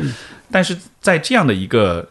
呃这样的一种未来的话，我就就就有点像你刚才所讲那一点，就是好像这个时候个体的那个。不确定性，个体的那种创造性，反而被置于在了一个足够大的空间里面，嗯。它反而有可能发挥出在二点零或者在之前的经典的时代发挥不出来的那种作用。因为以前你还是要依靠平台，就像比如说，今天我是一个音乐人，我写的音乐需要呃去找到唱片公司来签我，他们才会跟我这个帮我去发歌，帮我去宣传，哎然后好像这个歌才能够被带出去。对但是实际上，也许你写的东西，你它本身可能就已经可以影响很多人。像比如说以前这个，呃呃，有一个美国有一个音乐人叫 Rodriguez，他有一个纪录片就是 Sugar Man，就是叫小糖人，就讲有一个底特律名不见经传的一个音乐人，他发了几张专辑，在美国完全没人买，但是在他他有一张唱片很意外的被人带到南非。嗯然后在南非，这张唱片又被人盗版复制，结果后来那个时候南非刚好在经历一个反种族隔离的那个年代，他的唱片就很意外的在南非就非常非常的火，甚至影影响了一整代人，嗯。就是的这种整个对于文化的反思，对于这个种族隔离的这种反抗，嗯，但是没有人知道他是谁，以至于到了后来，这个南非的这个呃唱片制作公司专门想办法去美国去找，费尽心思，后来终于把他找到，然后把他请到这个南非去，然后但是。他他自己根本不知道他的唱片南非有那么火，他去了他才发现哦，因为他在呃底特律就是很一个小酒吧里面就表演，就是很清贫的生活，完全没有想到，就这个是个例子，但就像是说，你看，其实个人的这种力量，它有可能是非常非常大的，嗯但是如果你要去玩一个。这个就是所谓 Web 二点零的时代，你要去通过大的唱片公司，通过大的集团机构走一个中心化的一个路线，有可能你的那些能量会被过滤掉很多，或者被扼杀掉很多，所以反而你就发挥不出来。嗯。但是想象，如果你在一个足够自由，像你刚才说一个网状球形的一个空间里面，你的能量通过各种各样的路径传出去之后，是的，是的。它可能就会哎触及到一些你根本想象不到的地方。确实确实。所以就好像这么来说，这个好像真是令人，我觉得是令人很兴奋的一种可能，性。因为每个人都是原点，没错，哎，就这个时代，所以这个时候呢，我觉得我们现在年轻人的焦虑啊，很多还是在一个传统平面空间里边。对，就还是你还是站在过去的这个时代在想、想问题，是的，是吧？。而你就是你站在传统平面空间里边呢，你就是严重受限，因为空间的争，平民空间是吧？呃，啊平就是呃各种不同的力量都在这个空间里面互相争夺。啊啊啊！嗯，其实我们现在在这个平面空间里边，实际上是各种空间操控空间的力量是都在挤压。而那个，你比如说我们在上海，你看这个平面，这个平面上，就是说你看一部分人有豪宅，然后控制着很大的这个空间面积，然后呢，它形成一种生活形态，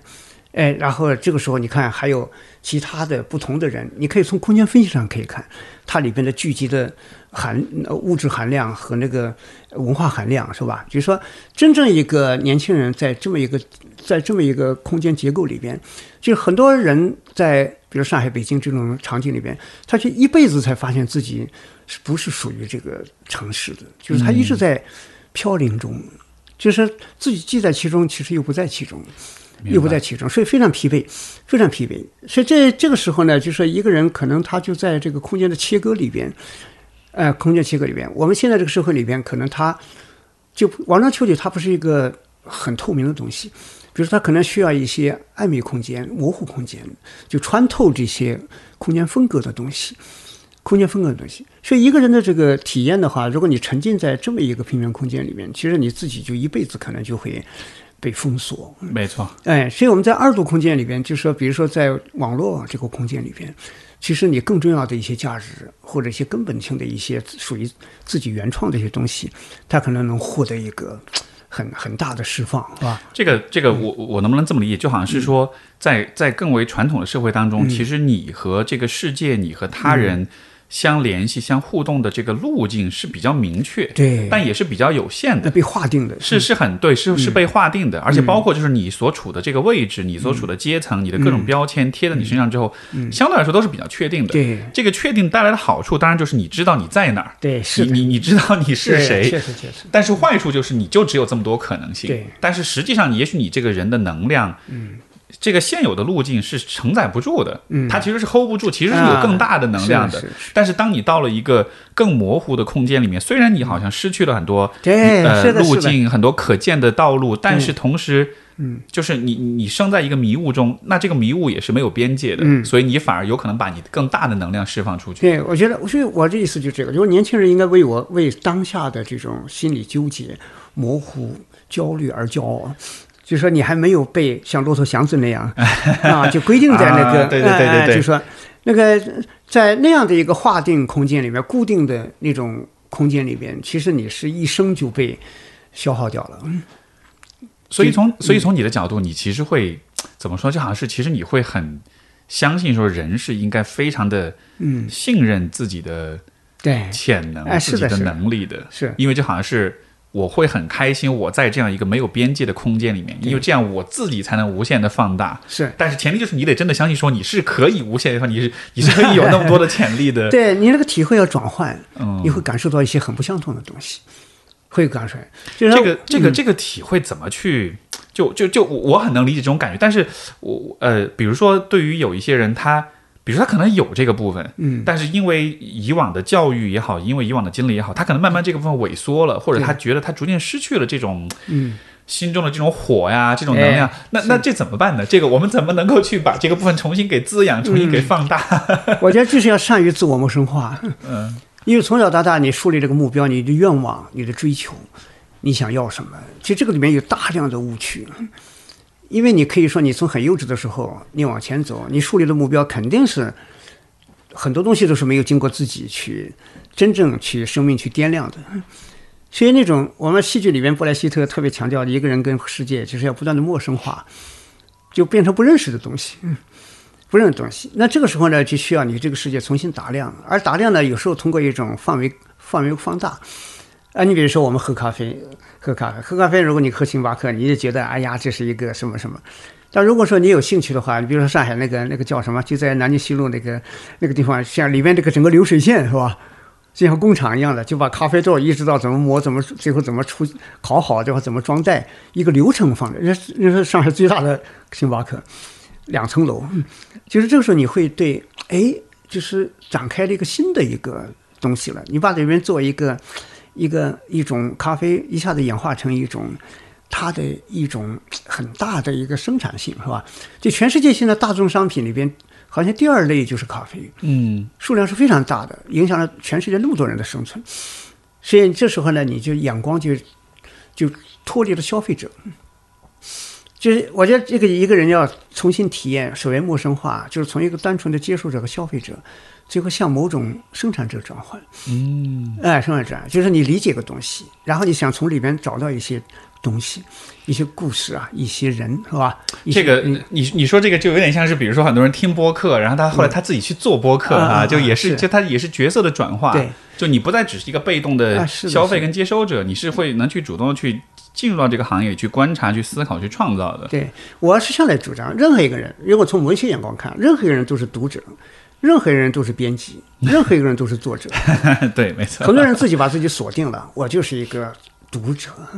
所以他的角度始终在这个角度上。没错，嗯。没错。所以因你知道，因为这个原因，我其实一直很，比如说有的时候我们跟听众见面什么嗯。的，或者听到别人的一些评论，就一上来就会，就我特别不喜欢现在年轻人有些时候说一个词，说谁谁谁是大神，对对对对对，谁谁谁是 这种就是 YYDS 什么的，是的，是的，就是其实当你说这个话的时候，我倒不是说这个话是给对方带来什么，他给你自己带来的一个影响，就是把你自己矮化了。哎，对，他让你觉得你自己什么都不是，啊是的但其实不是，但你有可能你你也有可能成不一定是大神吧，嗯但你也可能是变成某个人，对吧？嗯你也有可能做一些事情。哎，是的，是的，你你那样说，就是完全把对方无限放大，把自己无限缩小。我我我就觉得那让我特别不舒服，啊是的那种一个人吧，现在每个人其实都是斜杠青年，对，他都一个人身上是错综复杂的，属于不同的文化圈的东西。就是你转换一个呢，可能他变成大神了。没错。哎，是所以我看了日本的那个、那个、那个小小的广告，嗯，那个那个就是一个老总那么神气，霸道总裁。结果呢，在公司里是各个见了他毕恭毕敬的，他突然一瞄到那个从公司的那个门口进来一个小姑娘，一下子满脸发白，诚惶诚恐。这个 呃过去为什么呢？昨晚上这个总裁悄悄的潜到一个大游戏机的那个游戏比那个打游戏，结果呢，他还还可以的。结果突然被打得一塌糊涂，始终对上之后，旁边是那个是一个小姑娘，啊，结果别人是大神。啊，别人是大神，结果他没想到今天来公司，忽然发现个小姑娘也也求职这个公司。啊，我呀，他一下子把当做赶快过去帮他提包，哎呀，帮他什么什么，你就转换一个是吧？而且这样的事情在今天的生活里真的是会有、会发生的，对吧？是有很多存在哎，的。太多了，这个很多很多很多，这是不一样。就说，所以我觉得一个人一定是要善于转换，嗯，哪怕你这方面很行，你要赶快去尝试一个你自己非常不行的东西，你就发现那个比你神奇的多的人，哎，呃，是是是，我觉得这样是比较好，嗯，在这样一个时代，你觉得这会不会影响？就是因为你的呃呃，首先这个我们今天是有案例的哈，就是这个、呃梁这个梁老师的这个、有一门课程叫《工作之苦》，是聊关于工作的哎这个话题，对吧？对那在这样一个时代的话，你看基于我们前面所讲这些东西，那你觉得工作这个概念，嗯，它还是同样的，跟以前的概念还是一样吗？会不会其实工作这个这个概念本身它的意义就已经发生变化了，哎呀，这个的变化就太大了，对吧？嗯，因为思想家这个呃一百多年来呀，都在人类的劳动啊，就这个工作进行不断的这个分析，嗯，不断的分析。早期马克思很年轻的时候就分析人的异化，是吧？其中有一项就是人和自己劳动的这个异化对对立，嗯，因为它变成资本的一个。一个一个剩余价值被剥夺的过程，哈，就是你不再是为你自己而工作了，你哎工作的生产资料、生产工具都属于别人的，哎，跟你没有关系了。是的，是的。所以马克思后来提出来一个自由时间概念，就他觉得评价一个社会的发展，就是就是一个人拥有的自由时间能不能自己支配时间。所以他就形容共产主义的时候，呃，一个人上午去钓鱼，下午弹钢琴或者什么，就是他这些都是他的喜欢的，而且也是工作一部分，是吧？是工作一部分，就是他是我们人类目前来说，因为他还属于从哲学上看属于非人阶段，嗯就是还不属于人类阶段。属于非人，非人，这哲学上是认为是个还是非人，就是你不得不去为生存而去谋食这是一个我觉得非常直白，但是又非常啊。合理的一个论断。所以 所以很多人找工作不是自己喜欢这个工作，没错而是要谋生啊。啊，对，嗯，要谋生，所以自由时间是非常稀少，非常稀少。然而目前来说，比如说加班六九九六这些，又把那个 那个时间又剥夺掉了，而那个时间更宝贵。它是人和人交互、谈恋爱，或者是去释放自己的那个性情里边的最喜欢的东西这个时段，这个也被剥夺掉了，剥夺掉了。所以今天这个工作呢，其实我们从福柯后来他谈论这个现代人的观念的时候，他觉得现在资本主义最厉害的就是在时间上把人程序化、控就是控制化、单元化、破碎化，然后给他就是完全失去了人自身的那个那那种这个连贯性、自主性。所以这个工作之苦呢，其实很大的原因就是我们今天，他首先你进入工作，就不是一个自主的行为啊，自主的行为。这个你相信，如果现在宣布，呃，不工作也给你发充足的这个生活费，那很多人就不干了，是吧？很多人不干了。这是一个，这个二一个呢，就是我们今天的工作的课程制，就资本主义是个合理化过程，合理化过程，就是他把讲效率。所以合理化之后呢，比如说现在以分就是分层课程制为最合理，就是它有发指令的，有执行的，但是这个中间就造成了很多环节，就每个环节上不要思考这个东西的价值，只管执行，然后做出最好的输出就完事儿了。所以这个流水线一样的，就是说你承接上一个过来的东西，你不要问这个东西从哪来，也不要问到哪去，你就是平面化当下。你把它很平面的处理，就是你相当于就是个螺丝钉，你不需要考虑这个机整个整个大的机器的设计是怎么回事儿。所以在这个过程里边，你失去了这个世界，就是你失去了跟它的价值联系。嗯嗯，价值联系，主要是你的工作的时间，它的价值到底是什么？啊，不知道了，啊，根本就没有。对对对，根本就不知道。所以现在就处于有，就长期的下来，把人也掏空掉了，人也掏空掉。然后呢，就说现在在现在条件下，就是人只有去挣更多的钱。好像才能跟这个世界做一个物质交换，我需要的什么东西，他只能从这么一个方式了，是吧？这种，所以整个世界的这种货币化，这个这样一个商业模式，是吧？这么一个交换体系，它就控制了控制了一切，嗯，控制了一切。所以我们说，今天我们这一代年轻人怎么面对这样的一个工作，这么一个普遍的状态啊，怎么去？如果你首先要觉得苦，如果你觉得不苦，那就坏事了，人麻木了。说不定你也喜欢，你也适合，啊，就麻木了。首先要觉得苦哈，嗯，觉得苦。这个，然后呢，再在里边呢去寻找我们如何在这个，因为人类从来就是在艰苦里边去不断的获得启示，不断的获得改变的，获得改变的。所以，不管是从内部精神到外部的你的那个生存的内容和方式，是吧？都需要有一种。新的改变，而我们今天中国呢，实际上是年轻人就是不能放弃这个对于生活之苦的这么一种思反思，因为我们今天你看，比那个工业革命刚开始的时候条件要好得多，那时候一天劳动十几个小时，那是只是一个就是机械化时代，是蒸汽机带动的，那么后来发展到电气化，电气化电，然后就实现了就是以发电机带动的，所以那个时候科学的含量、技术的含量就增大了，是吧？到了。六十年代初期之后，就是新的那个电子化时代，就是计算机等等开始登场，是吧？起那个那么大的作用。那么今天我们年轻人是，其实是他是在一个智能化时代，就是大数据啊、云计算呐，这个大量的呃人工智能啊、VR 什么都有，是吧？所以这个时候，年轻人其实他的那个面面对这个世界，他需要去学，需要去重新去呃认识时空。重新去建立自己的人生立足点，怎么样？什么呀？就是他在这个过程里边，其实他是有一个新的历史可能的，历史可能的。所以这个怎么？但是这个比较难，因为你是第一代，嗯嗯，你还没有一个前面的一个积累。对。嗯，我我觉得这却恰恰是最难的部分，就是就是今天的年轻一代其实获得了前所未有的可能性跟自由度，但是但是我要怎么我拿这自由度怎么办？对对吧？我应该变成什么样的？所以这也是为什么我开始会问你关于工作的那个意义的问题，因为你看，比如说以往的工作是为了生存，嗯，就这个这个价值对个人来说是非常直白的，我工作就是为了挣钱，挣了钱我才能养家糊口，就是就是这是很直接的。到了后来。工作的意义放大了，或者被异化了。你你做了很多事情，其实跟你没有关系，只是一个大的机构组织，它需要你这么去做。是的，这个时候工作的价值就被剥夺了。但是现在好像我们又，我我我的直觉的感觉是我们好像又到了另外一个时代，在这个时代，你可以多少把工作的价值重新夺回来，或者重新回到属于你自己的这里来。但是好像又不会是那种在之前的那个只是为了生存而工作。就这个时代的工作，好像除了挣钱之外，好像。也许更多的会会有了，比如说对于个体的个性或者对于创造性的一种一种整合。你像，OK，比如说，比如说 B 站很多 UP 主，嗯，他们的工作就是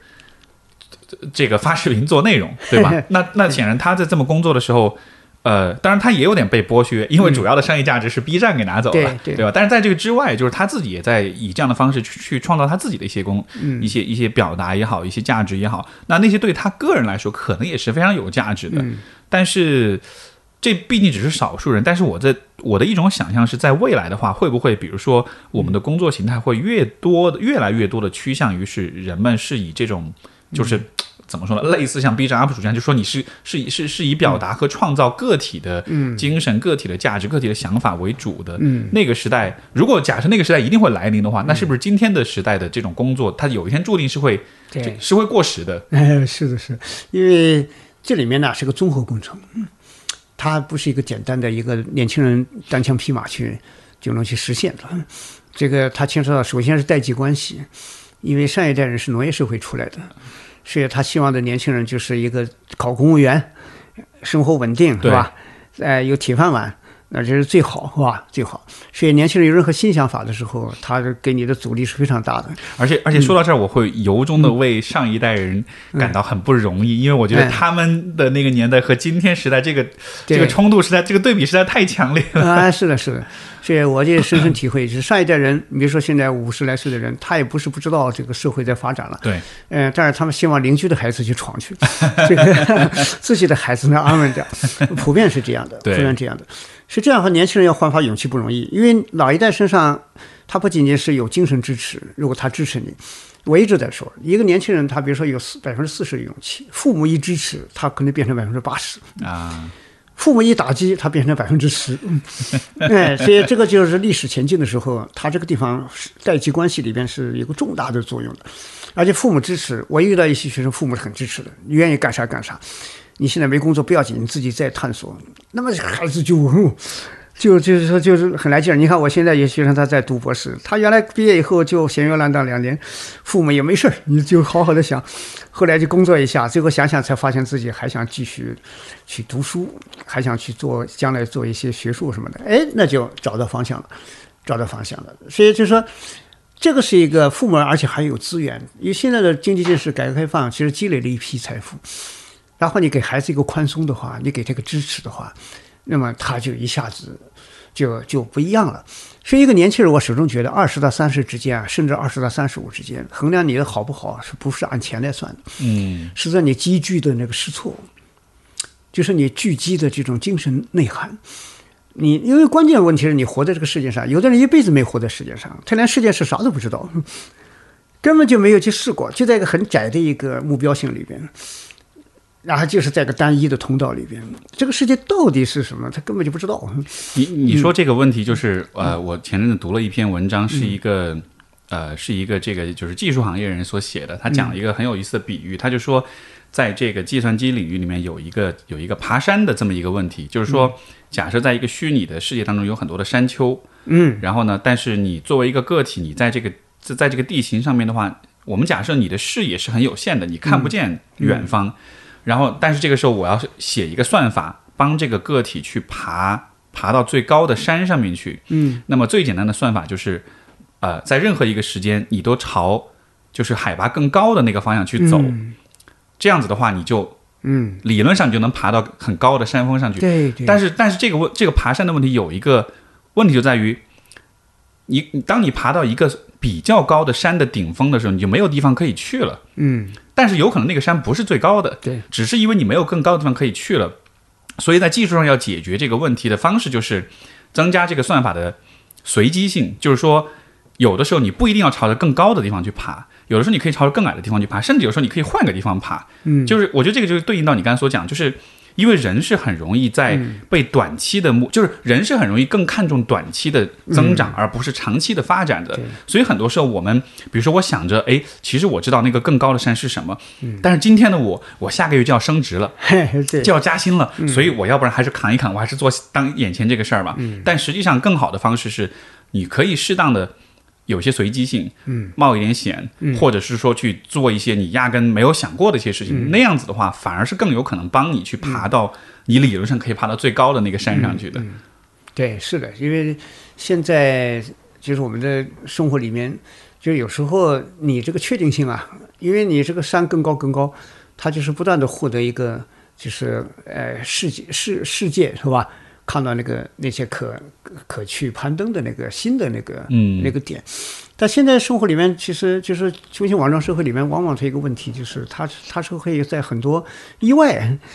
就是根本就看不到，是吧？根本就看不到，所以这时候对人的那个内部要求就更高。要求就更高。就我们今天很多年轻人实际上根本性没解决的问题，就是内部自身的那么一种对自己生活的那种价值确定。是就是刚才我讲过程，如果是你对于过程而欣喜，我是做错了，失败了，为失败而高兴，有这种就好办了，就就好办了。所以就好像是今，就是好像是今天很多年轻人，他对于像你说的，他对于失败、对于意外、对于错误，嗯就好像对这些事情的那种嗯，接受度或者承受能力是、对。是比较低的哈，就会就会很就还是那个很道德批判的那个，就觉得啊这是不好的，这是错的，这是不应该的。啊、是的，是的。其实，在这个呃呃我们农业社会的惯性里边，就希望是风调雨顺的，没错，呃，就是把那些反常都当做例外，你这个季节不不播种，你明年你就收不了庄稼，啊对对对对对。所以你必须得做。啊，对。它是这样一种信念，啊它完全不符合这个我们今天这个现代生活里边它的逻辑的变化了，已经逻辑变化了。是这个时候呢，我觉得一个人呢，就是他在这个整个面对社会的时候，我们需要一种新文化，需要一种新文化，需要一种新价值观，一种新生命观，就是活出年轻来。就是年轻就是充满了失败，而这个失败就是你的成功。嗯其实我是看到很多人，他的战术上的成功是他的造成他战略上的失败。啊，对对对，哎，他一开始选了一个好，哎，选了一个好公司，工资比较高，看上去很圆满，别人都说不错，他是失败的，没错，他被固定在里边去了。仿佛什么？但是有些人战术上好像是失败的，哎，哎，今天弄个事情弄错了，那个事情搞坏，战略上他是成功的。没错，嗯，因为战术上的那种成功其实是很。是很容易让你一叶障目的，啊你就你就总是看到，对。哎，我下一步又会更好，我下一步又会更好。对，但是这个游戏一直玩，但是你没有发现那不是最高的山峰，你其实旁边 有明明有更好的选择，你就你就你就看不见啊，了。是的，是的，所以这种情况很多，现在情况很多，所以我觉得我们今天焕发出一种年轻人的力量啊，就是说敢于那个其实其实那个你在探索中，你的方向是在自己很明白自己在探索，实际上那不叫失败，实际上，我你说这个，我就是嗯我我其实回忆到，不管是我自己也好，还是比如我身边很多朋友也好，我们经常聊起，比如说，哎，你为什么当年为什么回国，或者你当年为什么从比如说北京来了上海，或者什么，你会发现其实大多数人的选择并没有那么理性，对对多半都是谈恋爱，多半都是因为当时的女朋友、当时的男朋友就来了，就是那个其实并不是一个很理性的选嗯。择，但是来了，比如说像我，我来了上海，我反而觉得，哎，这个这个反而带来了很多的发展，哎就是你后知后觉来看，这个选择对，是对的，是的。但是当初为什么这么选？其实根本就是一个 鬼扯的一个理由，根本没有任何逻辑。啊，是，如果价值观价值观不宽的话，很多成功后面的那个巨大的失败就显示出来了。你说我们古代是可以歌颂那个北宋那个凿壁借光那个对匡衡嘛，对对对，啊，说他是个典范呐、多么的好，但是就不知道他为什么要这么苦读。这个人后来最后成功啊，最后就当了高官了，最后变成一个特别坏的人。因为，他到了高位上，他就排挤别人，嗯巧取豪夺。后来皇帝呢，呃，觉得他功劳不小，还给他给他三十一万亩土地。然后他自己还故意利用那个计算模糊，给自己放大了，呃、这个好几万亩，哎，然后发现有人对他有威胁，他立刻就把人清除掉，最后被被贬值。就这种人吧，他早期你看他好像都是楷模一样的，是吧？但是他内在的价值观是很单一的，嗯，对对很自，立的，很自立的，是吧？是所以这就是，我就觉得战术上成功的人，往往他缺乏一种气派，缺乏一种勇气，缺乏一种价值的更大的东西。对，嗯，所以所以今天的就可能今天的世界那种那种阶梯、那种等级制度、嗯那种传统的高低的比较跟竞争，可能这已经不是最对，最最重要的问题了，或者说它也许它还是重要，但是它不是唯一的你需要关注的了。很多时候你不一定是随时都想是向上才是对的方向哈。对，这个就是社会需求。社会需求有时候需求很明显，比如说我们文革以前工业化时代，国家就是需要这些，然后需要万众一心，你不要想太多，就是大家合力去干这个。还有呢，就是有的社会突出一种价值，然后大家都沿着这一元价值。你比如说文艺文艺复兴的时候，人的解放。人的情感啊，人的什么，然后其他的先不管，所以集中到一维上面来。那这个是一个时代，但是有的时代不是这样，像我们今天这个时代最需要的是一个多元化，嗯是需要增增加价值。这个时候就需要释放每个人的可能性，对就就需要每个人自自身的新鲜的那种有有自己的那种独立思考的东西，是，就越多越好。就是以前的人，大家都是相当是有一种嗯，在精神上、在价值上的一种共识的。对，但今天的话，我们没有这种共识，但这不是坏事，啊不是只是今天这个时代就是这样。哎，对对对，而你应该做的事情就是承认说，第一，我没有共识；第二，在没有共识情况下怎么办呢？那就去扩、去充盈你自己，去啊让你个体的这个价值跟你的创造性更大化。是的，是的，这样整个社会的收获，就是嗯，整个社会目前最需要的就是这个东西。是。你在这个工作之苦里面，你还讲了些什么？因为我很好奇，因为这名字啊“工作之苦”，这感觉是挺人文关怀的，就是跟大家讲这个多苦多苦。那是是是 那我不知道这个这个课听完会是什么？是劝退了，就大家就不工作？啊那倒不是，嗯，因为讲了三十种苦，呃，孤独之苦啊，无我之苦啊，攀比之苦啊，什么时候苦？但是关键是什么呢？我觉得最终的目的啊，就是在这个一方面是知道自己的历史处境，就说你现实的苦从哪来的，不光是个人一个公司内部，它是我们的社会整体目前这个阶段是吧？然后它的形形色色方面折射出来的，你能感受到的苦。这是这是一个方面，这是这是第二个方面呢，就是我们不是说是脱离这个苦，就是我们说就这这不是一个听完这个课程就不苦了，啊，对对对，就没有这样的效是果。的，因为我们说在哲学上是讲超越，对，一种超越是异地超越，就是说我们说经常有的人说远方和诗啊什么什么是啊诗和远方什么的，就这样的来说，到到别的地方去，啊就转换脱离了当下的痛苦。哎，是的，是的。但其实呢，哲学上还有两点，一种是就地超越，就是你自身理解了自身，就是我们从哲学上看，就是明白了自己，像像西西弗斯一样是吗？对，嗯然后呢，去知道自己，就是说你不可能说我换一个东西我就不苦了，是不可能的。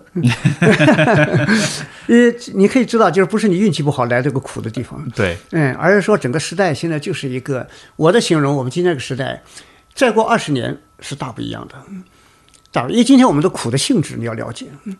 这个性质呢，今天的苦可能是后人羡慕的，嗯因为你今天的苦是明确的，嗯，就是你今天的苦，我说我要啊是呃九九六啊，我要加班呐、然后我这个租房子贵啊，什么什么。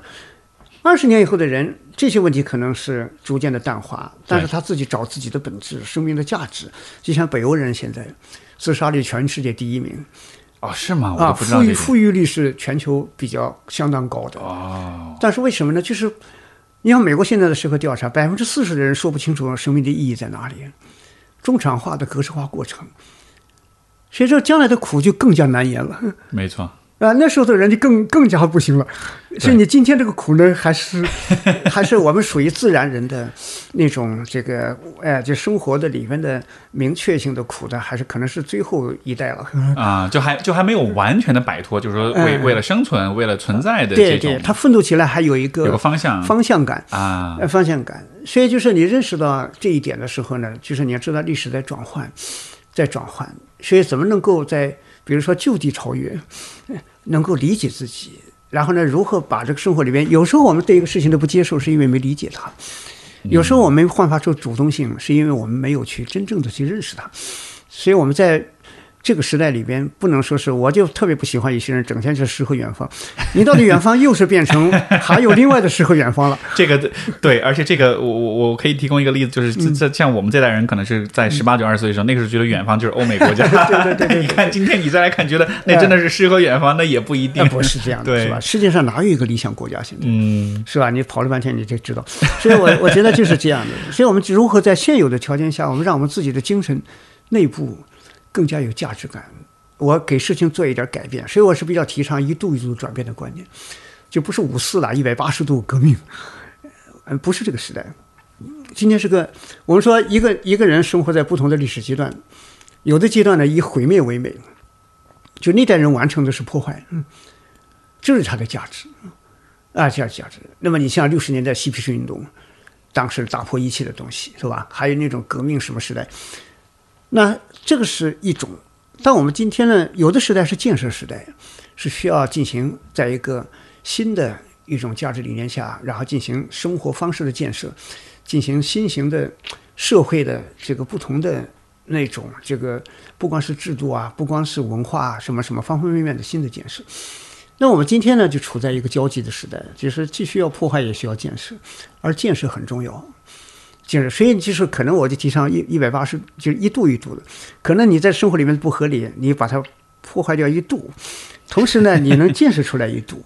就是要求一个人知道什么是不好，但是知道什么是好。现在只会破坏的人，他只知道什么不好，但他不知道什么是好。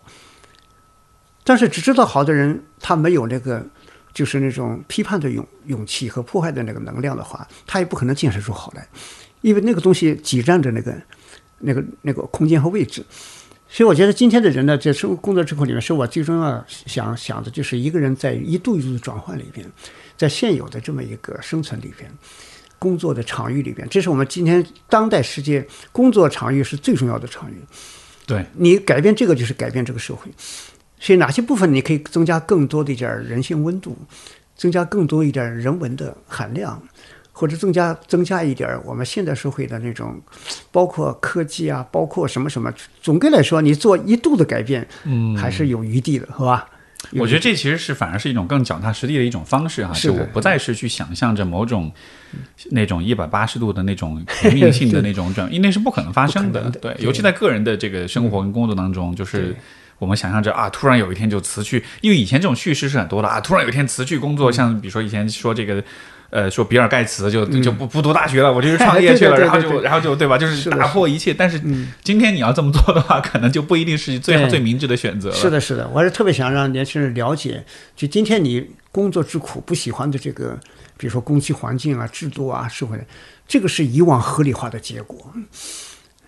他他也不是傻，他为什么建成这么一个制度，这么一个工作方式？整个社会分切成这么多分工，其实它也是社会运动了几百年以后找到的一个方式。嗯，然后对它的生产来说，对整个社会的它的那个运转来说，可能就是在那个是这个过程里面，可能是一个相对比较有效率、比较好。但是问题是，发展到我们今天面对的一个快速发展，它有太多的也有很多不适应。那么，尤其在精神领域里边、文化领域里边，那么年轻人应该在这个过程里面，不是作为一个接受者，啊，我要怎么还不好啊，而是作为一个改变者。没错，嗯，哎，其实你你的这个思路，我觉得就是，比如说从心理咨询的角度，我觉得特别有有共鸣的一点就是，就我你做的事情和比如说咨询会很像的，就是，嗯，啊，你不再把。就是比如说这个听，比如说这个去听课的人，看作像是一个受害者，哎，对对对，而是说 我帮你去理解这个问题它是怎么产生的，对，去解释这背后的原理跟机制。而一旦你把这个问题解释清楚之后，当然你也继可以继续认为你是受害者，但与此同时，你也可以就有了机会去做自己的选择，发挥自己的创造性，包括去预测说，OK，我看到了这个问题的产生，那它未来会走向什么方向？对，而这样子的话，你就拥有了你自己的选择，对，就好像是你就不再只是一个很弱势的，因为如果我只是不停的抱怨。这不好，那不好，但我其实并不理解这个问题是怎么回事儿。那我其实就会永远困在这个受害者的一个无力的囚徒。没错，没错，没错。啊，是这样的一个。对我主要是个意思。明白。嗯，因为我我觉得是青年，也不是说各个明白了就会有有新的改变。有的人他明白了，那因为惯性或者干什么，自己觉得也就算了，反正就这么过，那也是你的选择，是吧？嗯。但是呢，也可能很多人觉得，哎呀，是不是可以做一点新尝试，是吧？那么，那这这那那是非常可期待的哈，挺有意思的。嗯，我最后还有一个方向的问题，其实是，嗯，因为梁老师也是就是上一辈的这个呃典范哈，我觉得就是在思想上、在智慧上这种典范。然后，呃，我曾经听过一个播客，是这个有一个美国的一个。呃，就是也是体能训练，就是呃体育这方面的一个专家叫 Steve Maxwell，他当时讲过一个观点，就是印象特别深刻。他就说，今天很多人教你怎么健身，但是今天那教你健身人都是都是年轻人，但是他们教你的方法只适用于年轻的时候。但是我是因为他年纪也很大，就可能他都六十，呃，好像也是就是六六十多岁的那种。他说我我我是过来人，所以我教你的方法不光只是让你变得强壮，我会让你有就是更好的整个一生的这种嗯这种生命质量。所以所以说从从长者那里去学习是非常重要的一点，所以我其实很想问梁老师一点，就是也是就是你作为长者这样一个过来人的角度，因为我想有一天我也会走到你的这个年纪，但是就是你是怎么？因为我今天跟你聊，我觉得你你你你你又保持着很多的好奇心跟思考跟这种思想上的这种热情，就是整个是很有生命力、很有活力的这个状态的，而。你的同龄人，我的观察当中，其实其实大多数人都不再是这样的了。嗯，大多数人，我觉得他们的那个已经到了一个很死气沉沉的状态里面去了。所以，所以你的秘诀是什么？我觉得有，这这这，我觉得一方面呢，我们从小在大学啊，所以就比较简单。所以，所以你觉得是什么？就是在大学那个简单的环境，这也，是这是大学就是个知识天地，是永远就是感受九月一号，对永远是一年级的那种那种新奇感，是吧？我觉得这是一个。第二个呢，我就觉得就是一个人呢，我是放在更大一个，因为马克思主义它有个观点，人是一个类的存在。就我们很多人是作为一个个体存在来思考人生的，就觉得生老病死什么的。但是呢，从一个类的存在，人类是那么大的一个永恒的，从古到今的，它的内部的什么东西呢？就是精神，它的文化。就这个东西呢，它不是没有什么什么按照个体的那个什么生老病死的，就是他就是一个人在精神之流里边、文化之流里边，他永远是不断的在更新和流动的。嗯所以我觉得一个人就分成呃自然生命和精神生命两个部分。嗯所以我是特别相信人的精神生命是第一位的，最重要的，最重要的。啊，所以就是如果你的重点都放在去去保存你的自然生命上面的话，但实际上这个事情本身是很快会变得啊，对。无趣、变得无聊，因为它的因为它的生存只是需要满足一些特定的对。千篇一律的一种规律，呃其实就可以了。但精神生活是可以不断的丰盈、啊，不断的精神生丰富。命是没有年龄的，嗯，它永远是在一个更大的类的这个我们人类的这个这么一个文化之流，是吧？那那这么来说，是是不是其实你也会比较相对会比较反对那种比较千篇一律的那种工作？你会比较强调学习性或者是知识拓拓展会啊机会更多一些的那种工对作？对对对对，因为全世界的我是其实说工作，就全世界任何活动，这个包括房子各种空间，包括各种各样的，它都是外在的，嗯都是人类的情感和精神的一个所在。最重要的是这个东西。所以，我们在这个世界上，比如说男女老少、男男女女，有情感、有爱情、有追求、有梦想、有什么，这是第一位的，这是第一位的。整个世界就是一个人类的心灵的一个所在。嗯，然后它外化出来有这些呃工作啊、居住啊、交通啊。什么什么那个东西不重要，实际上很多人误区就在这里，就把这个看作是第一位。本本末倒置了，啊，本末倒置，就觉得我要买个好衣服啊，哎，我弄个什么啊，就觉得那个很幸福，那就完了，嗯，那就完了，他就没没认识这个世界，实际上他是个人的世界，他更内在、更心灵化、更精神、更精神，所以我们过得如何过出自在来，过出自由来，过出我们的清新，是吧？过出清新来。那这个最重要。一个人看见一个，我觉得一个人看见个喇叭花，要能笑起来，嗯哎，然后呢，看见一个孩子哭也能笑起来，觉得小孩儿，就说你能感受到这个世界，这个世界就是一个我们只有人这个生灵，它才具有的这种丰富的、丰沛的这种生命的这种感知，是吧？所以这个外边我就是这样想，如果叫我的话，给我一个睡袋。然后呢，我叫我去走世界，我完全做得到。哎，我不需要那些东西你西。走到哪里都很享受，是吧？哎，然后我手里有一个电子书，就是比如说一个很好的，到哪儿想看书也能看，是吧？然后跟不同的人一起可以相遇，是吧？可以相遇，吃什么都可以。那怎么样？因为我以前我也在农村劳动，也穿过蓑衣，农村那种蓑衣。嗯，对，哎，然后下雨的时候就穿着蓑衣，戴着斗笠，我觉得很也很特别美啊，呃，特别好，是吧？因为我也穿过光着脚下田，也穿过那种草鞋，草鞋是吧？嗯哎，觉得也很美啊，也很好，不是说从个外在的审美，也自己体验过。今天说不定现代人都是要花钱才能体验这种事儿了。啊，所以我就想不通，很多人为什么那么奢侈，追求的那些目标都是那么要凸显出跟别人的不同，是吧？要要有一个什么俯视感，是吧？那就我觉得很畸形啊，是吧？非常的畸形。嗯，所以所以我觉得，呃，一个人吧，活在这个世界上，要能一方面能够看到人，然后一方面能看到大自然，是吧？是，哎，能看到整个我们的生命是永不停歇的，就是你作为个体是没有了，但是你可能，你你的你可能在精神的过程里边，你赋予他人的一个微小的一点点帮助，什么人家可能在他的生命里边放大了，或者怎么样了，是吧？因为我们做事情的时候，我是特别强调这一点的，就是你任何工作实际上不是个简单的工作，就是你这个简简简，你像我每年去新疆招生。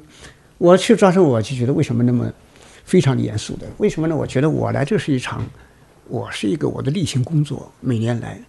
但是对你这个考生来说啊，这是你的一生啊。对，所以这是这，所以这绝对是要想尽办法给他做最好的努力啊，最好的努力。所以有些东西呢，你不能怕麻烦，不能怕麻烦，是吧？不能怕麻烦。嗯，所以所以我就觉得，就是说，要要把这个世界看成个生命之流，嗯，生命之流。嗯，我觉得这是一个正，我这个 我觉得这是不是什么高低之分，这是个正常的状态。对对对，嗯，这是一个应该的状态。我觉得听梁老师说，我觉得，呃，我觉得大概能对，比如说我在，因因为梁老师大概是你是五零五四年，五四年，OK，所以六六十六十七，对，OK，好，我我对大概。三十多年之后，我应该是怎么样的一个状态？有了一些更真实的想象。因为真的，这个，因为真的是我，我觉得我这一代，或者比如说九零后、零零后，其实我觉得大家对于自己到了五六十岁是没有太多想象的，就是我应该变成一个什么样的人。因为看到自己的爸妈，很多爸妈对吧？这个可能就是很呃比较传统啊，比较生活化，或者退休了之后啊什么的，就是就是也不错。但是他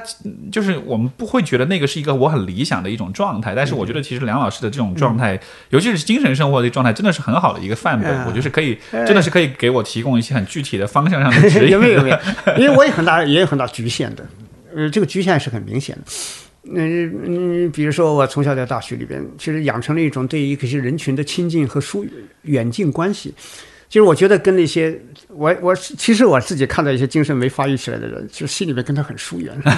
真的。其实我是以往有个毛病，就是不太愿意跟他这个呃，就是应付，就是那个客气。嗯，但是后来我发现这是一个大局限。嗯，就是他有他的生存，你要认识这个世界，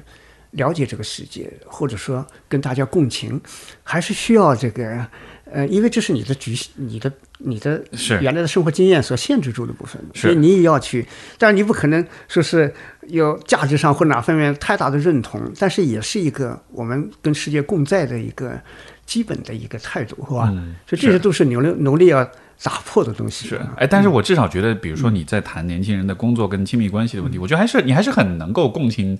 年轻一代的。就是我觉得这个这个这真的是来自上一代人的那种共情，我觉得很难得。因为大多数的我觉得长辈看问题就还是会有一点带着很多理所当然。这就有点像，比如说你作为一个大学生，你看小学生不会加减乘除，你就觉得这你都不会，就是有种那种感觉，就是在你的角度你认为理所当然的事儿，但你并不能理解说在他的那个阶段，他其实还需要经历很多事情才行，就没有这样的一种。换位思考，但是我觉得从你所表达的很多东西当中，我觉得是能看到这一点的，所以这是很难得的。所以这个呢，其实呢，从我自己的站位，因为社会学讲二八定律，就是百分之二十人带动百分之八十。那么，其实我我的这个呃话语的这个特定对象，它的主体是其实是那百分之二十，嗯，但是把它适当的扩大到百分之三十五左右，嗯，就那三十五靠近了二十了。因为我是那在这里可能主要是一些大学毕业的。呃，或者是在社会上从事一些，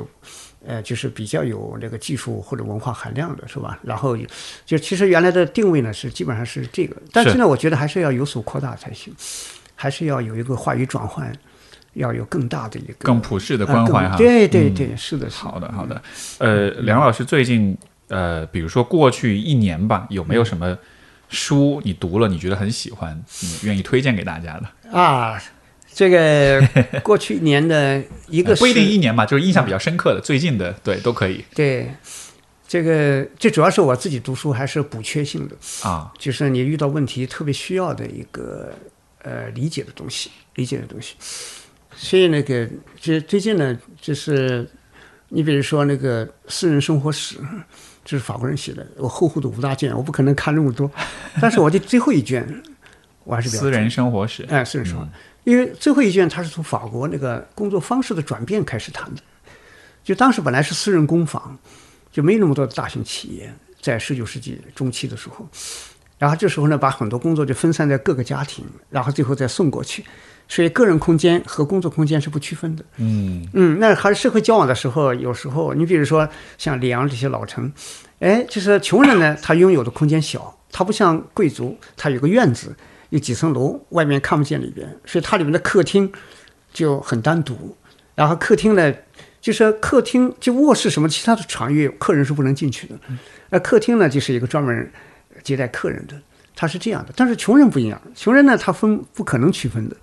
所以就说人和人的距离也不一样。嗯，啊，就是它会产生不同的社会关系。而且呢，一个人生病，比如他里边写，一个人生病躺在床上，外面过街的一个熟人一看见就看到他生病了，哎，还能进来慰问他一下。有时候哪怕是陌生人，他也会打破这个。所以这是空间关系，人和人就私人生活，他的和公共生活之间的它的复杂的变化。嗯，到我们现代社会，所以这种书呢，我一看理解呢，就是我们以前很多棚户，上海很多棚户简屋，很破，一间房子里可能就挤了五六个人。那个当年有一个复旦，我记得是八二年是八三年，我那时候本科刚要毕业读研，结果呢，这个，哎，我看叫我们去看新生，去到宿舍到学生宿舍去跟新生交流，有一个男生，上海男生我印象特别深，他特别高兴，他说我上大学了，我说上大学当然高兴，他说不是，是我高兴我终于有一张床了。啊，哎呀，他在家里是阁楼，然后跟那个兄弟姐妹在一起，他晚上必须是把。这个脚放进床底，他睡不到床，那是给姐姐睡，然后还有其他的，他就把头露在外面，在在这阁楼地板上，是来到大学第一次人生拥有一张床，嗯，哎呀，所以我就感觉啊，就说那个时候，后来动迁，上海城市变化，有人说那个动迁之后，乡情邻街坊邻居的没有了，对，人和人都变成陌生人，但是我就想，为什么会大家还是愿意办新居？这就是说，一个新的空间里边的厨房、卫生间、客厅，什么什么都有了，拥有了自己的一个区分了，不再像以前那个是一个外外部可以随意的这个交互和侵入的一个地方，所以也是一个自己先成一个个体在发育、在成长的时候，他需要的一个独立性，他也需要一定的空间条件，是吧？空间条件，所以我们今天的这种陌生化，但是在未来，它会在城市的我刚才讲的公共消费，我们城市的剧院啊、音乐厅啊、书店啊、咖啡馆啊、公共绿地啊什么的，那种另外一种方式来形成社会的新的一种交互和新的社会情感。所以你从那种书里面呢，我觉得收益很大，就是他写的很细，那么厚的五本啊，哎，我觉得这本书特别好，哎，我就很非常的。呃，喜欢喜欢去琢磨它。明白。哎，那有没有什么书是你经常会作为礼物送给别人的呢？因为因为这个私人的生活，这个应该可能不会送礼吧？对吧？作为礼物，作为礼物有有，比如说有两本书，我经常喜欢送人的。嗯，就是一个美国作家辛格的短篇小说自选集，就是它里面的犹太人作家获得诺贝尔奖的，它里面的写的人是神奇鬼怪的，然后很有复杂性。就是比如说他那个傻瓜吉姆佩尔，我是最喜欢的。就是一个傻子扮傻，这这些书名，这个最后我都会放在这个节目的简介里面，大家想去找的话，都可以看一下那个书单。对对，那个傻子显得很傻，个个愚弄他，但最后才发现，傻是一种最好的生活方式，就是他最有智慧。就是他始终是在一个单纯性里边，是吧？所以这种书都非常有意思。这本书呢，我还是送过好不少人，就是那么厚自选集啊，这也是这个原来很贵，但是我看那个当当上面是折了一半价。哎，就是我说，我觉得一个比较，呃，特别希望给对方一种大家互相在文学上对话的人，我很喜欢送给他一本啊。呃，这这这本这本书，这本书，那这是呃一本，就是还有一种呢，比如说。男生女生有时候，特别是我觉得培养出审美的时候，有时候就喜欢，比如说演《源氏物语》这样的，《源氏物语》呢那么厚三本，很细很细很细。你都你都喜欢特厚的书是吧？《红楼梦》《红楼梦》又特别细。嗯 嗯。呃，但是《红楼梦》比不上《源氏物语》细。就是说，我们现在面对这个世界太粗糙，就看都是线条化的、色块化的，就怎么去细细的能够体会这个世界人的生活？因为我们看到人就是人笑了，人怎么样？但是你不能体会他内在。更细微的，我们表情只有四十四块肌肉的表情，对，但实际上内在是更丰沛。然后你文学里面把它透视出来，我觉得这个时候能增加人对这个生命的观察的或者体会的能力，是吧？像这些书，但有的书呢比较薄，我也很喜欢，很喜欢。那个，你比如说，就是《柳林风声》，就是童话这种，我觉得那个写的很天真可爱，呃，人看了以后恢复一。保持童心呐，嗯，像就这一类的，我比较喜欢送人。嗯，好的，好的。我我觉得，就要跟梁老师聊，我觉得就是你对于生活也好，对于工作、对于婚姻、对于时代，其实就是会有很多的反思性。我觉得你的那种观察、感知能力真的非常的强，所以我理解。我听到你讲你的。包括工作之苦这个课程，可能也是更多的不是说是我们要通过一些具体的什么干货的一些方法去改变什么，而更多是说是你，你你自己获得更多的对于事情、对于工作的这种洞察跟理解，从而你才能做出更多自己的选择。所以这个课程也是在这里推荐给大家。这个课程叫做《复旦梁永安工作之苦》，大家对这个课程感兴趣的话，也可以去微信搜索。关注公众号“光之来处”，嗯，就是光来的地方，那个“光之来处”，然后回复 “Steve 说”，你就可以获获得这个这门课程的一个专属的这个链接。呃，这个课程就是这个梁老师的呃一直以来的课程，然后包括梁老师的这个 B 站的，嗯，啊也是 B 站 UP 主，然后发很多视频，聊很多年轻人关注的话题，然后能找到梁老师，也就是搜索梁永安，对吧？就就是你的名字就能找到。是好的，好的。那今天就非常感谢梁老师的 分享，谢谢谢谢，很高兴，感觉学到很多啊，我学到很多才对。好的好的，好，谢谢。那我们就各位呃，我们就下次再见，拜拜。哎，拜拜，谢谢大家。